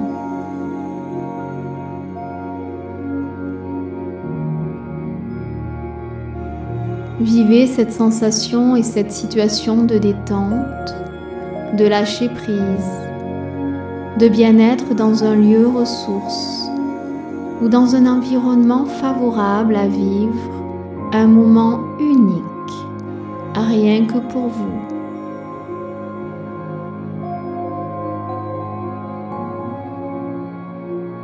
Laissez librement votre conscience vous guider là où elle a envie d'aller. Peut-être vous retrouvez-vous dans un spa au milieu de la nature, dans un jardin fleuri ou au milieu d'un paysage de montagne où rien ni personne ne peut vous déranger. Afin de savourer un bain enveloppant.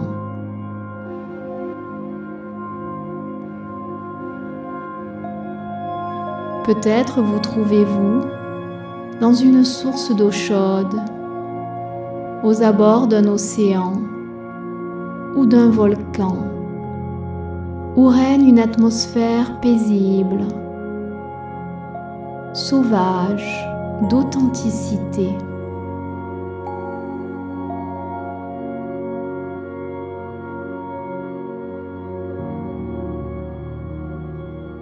Laissez libre recours à votre conscience, choisir le lieu, l'ambiance, l'atmosphère naturelle qui lui convient le mieux dans l'instant.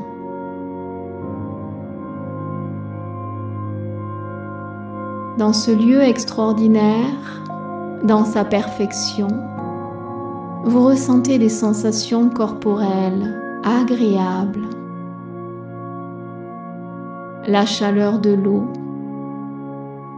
la douceur de la température extérieure, parfaite pour votre confort, la brise d'air qui rafraîchit votre visage et vous caresse les cheveux.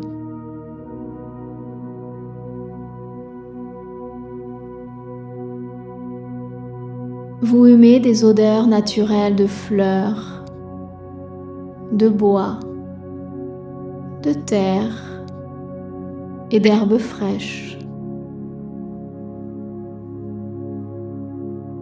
Au loin, vous entendez un bruit de fond d'une cascade qui s'écoule sur une musique rythmée et enchantée. Vous savourez le chant des oiseaux qui accompagne ce moment doux et agréable.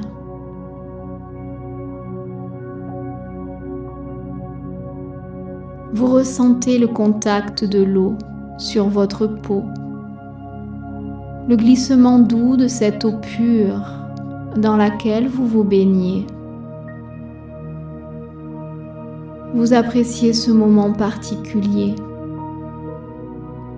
où seulement les sensations corporelles agréables ont leur place.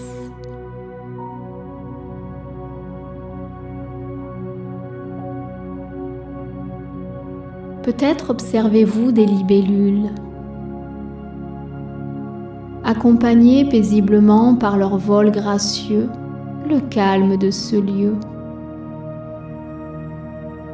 Tout ce qui est présent autour de vous est harmonieux.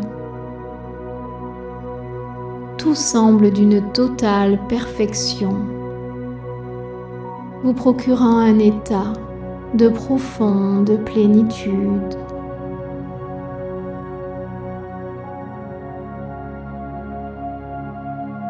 Tout en profitant pleinement de ce doux moment dans ce bain, vous admirez l'environnement qui vous entoure. Émerveillé, vous observez ce magnifique paysage dans son ensemble, puis dans ses moindres détails. Observez les subtilités des couleurs, les dégradés. Observez le ciel.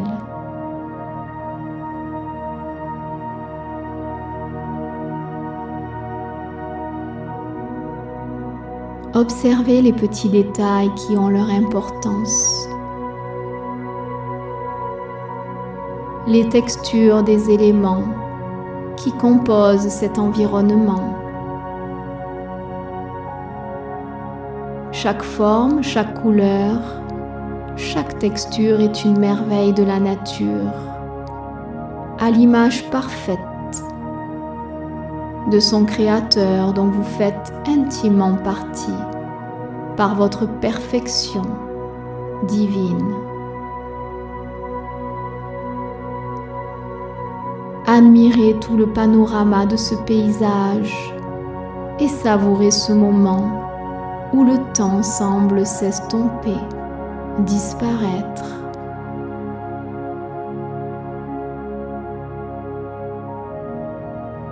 Accueillez cette belle énergie de votre environnement qui, comme un souffle de vent, coloré pénètre dans votre être et vient nourrir vos organes jusqu'à la moindre petite cellule de votre corps.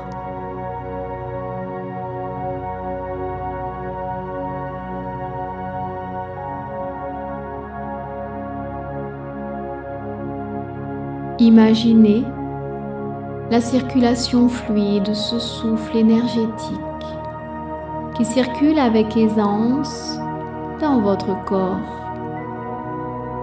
Cette source énergétique qui s'amplifie et qui coule puissamment en cascade de votre tête jusqu'à vos pieds,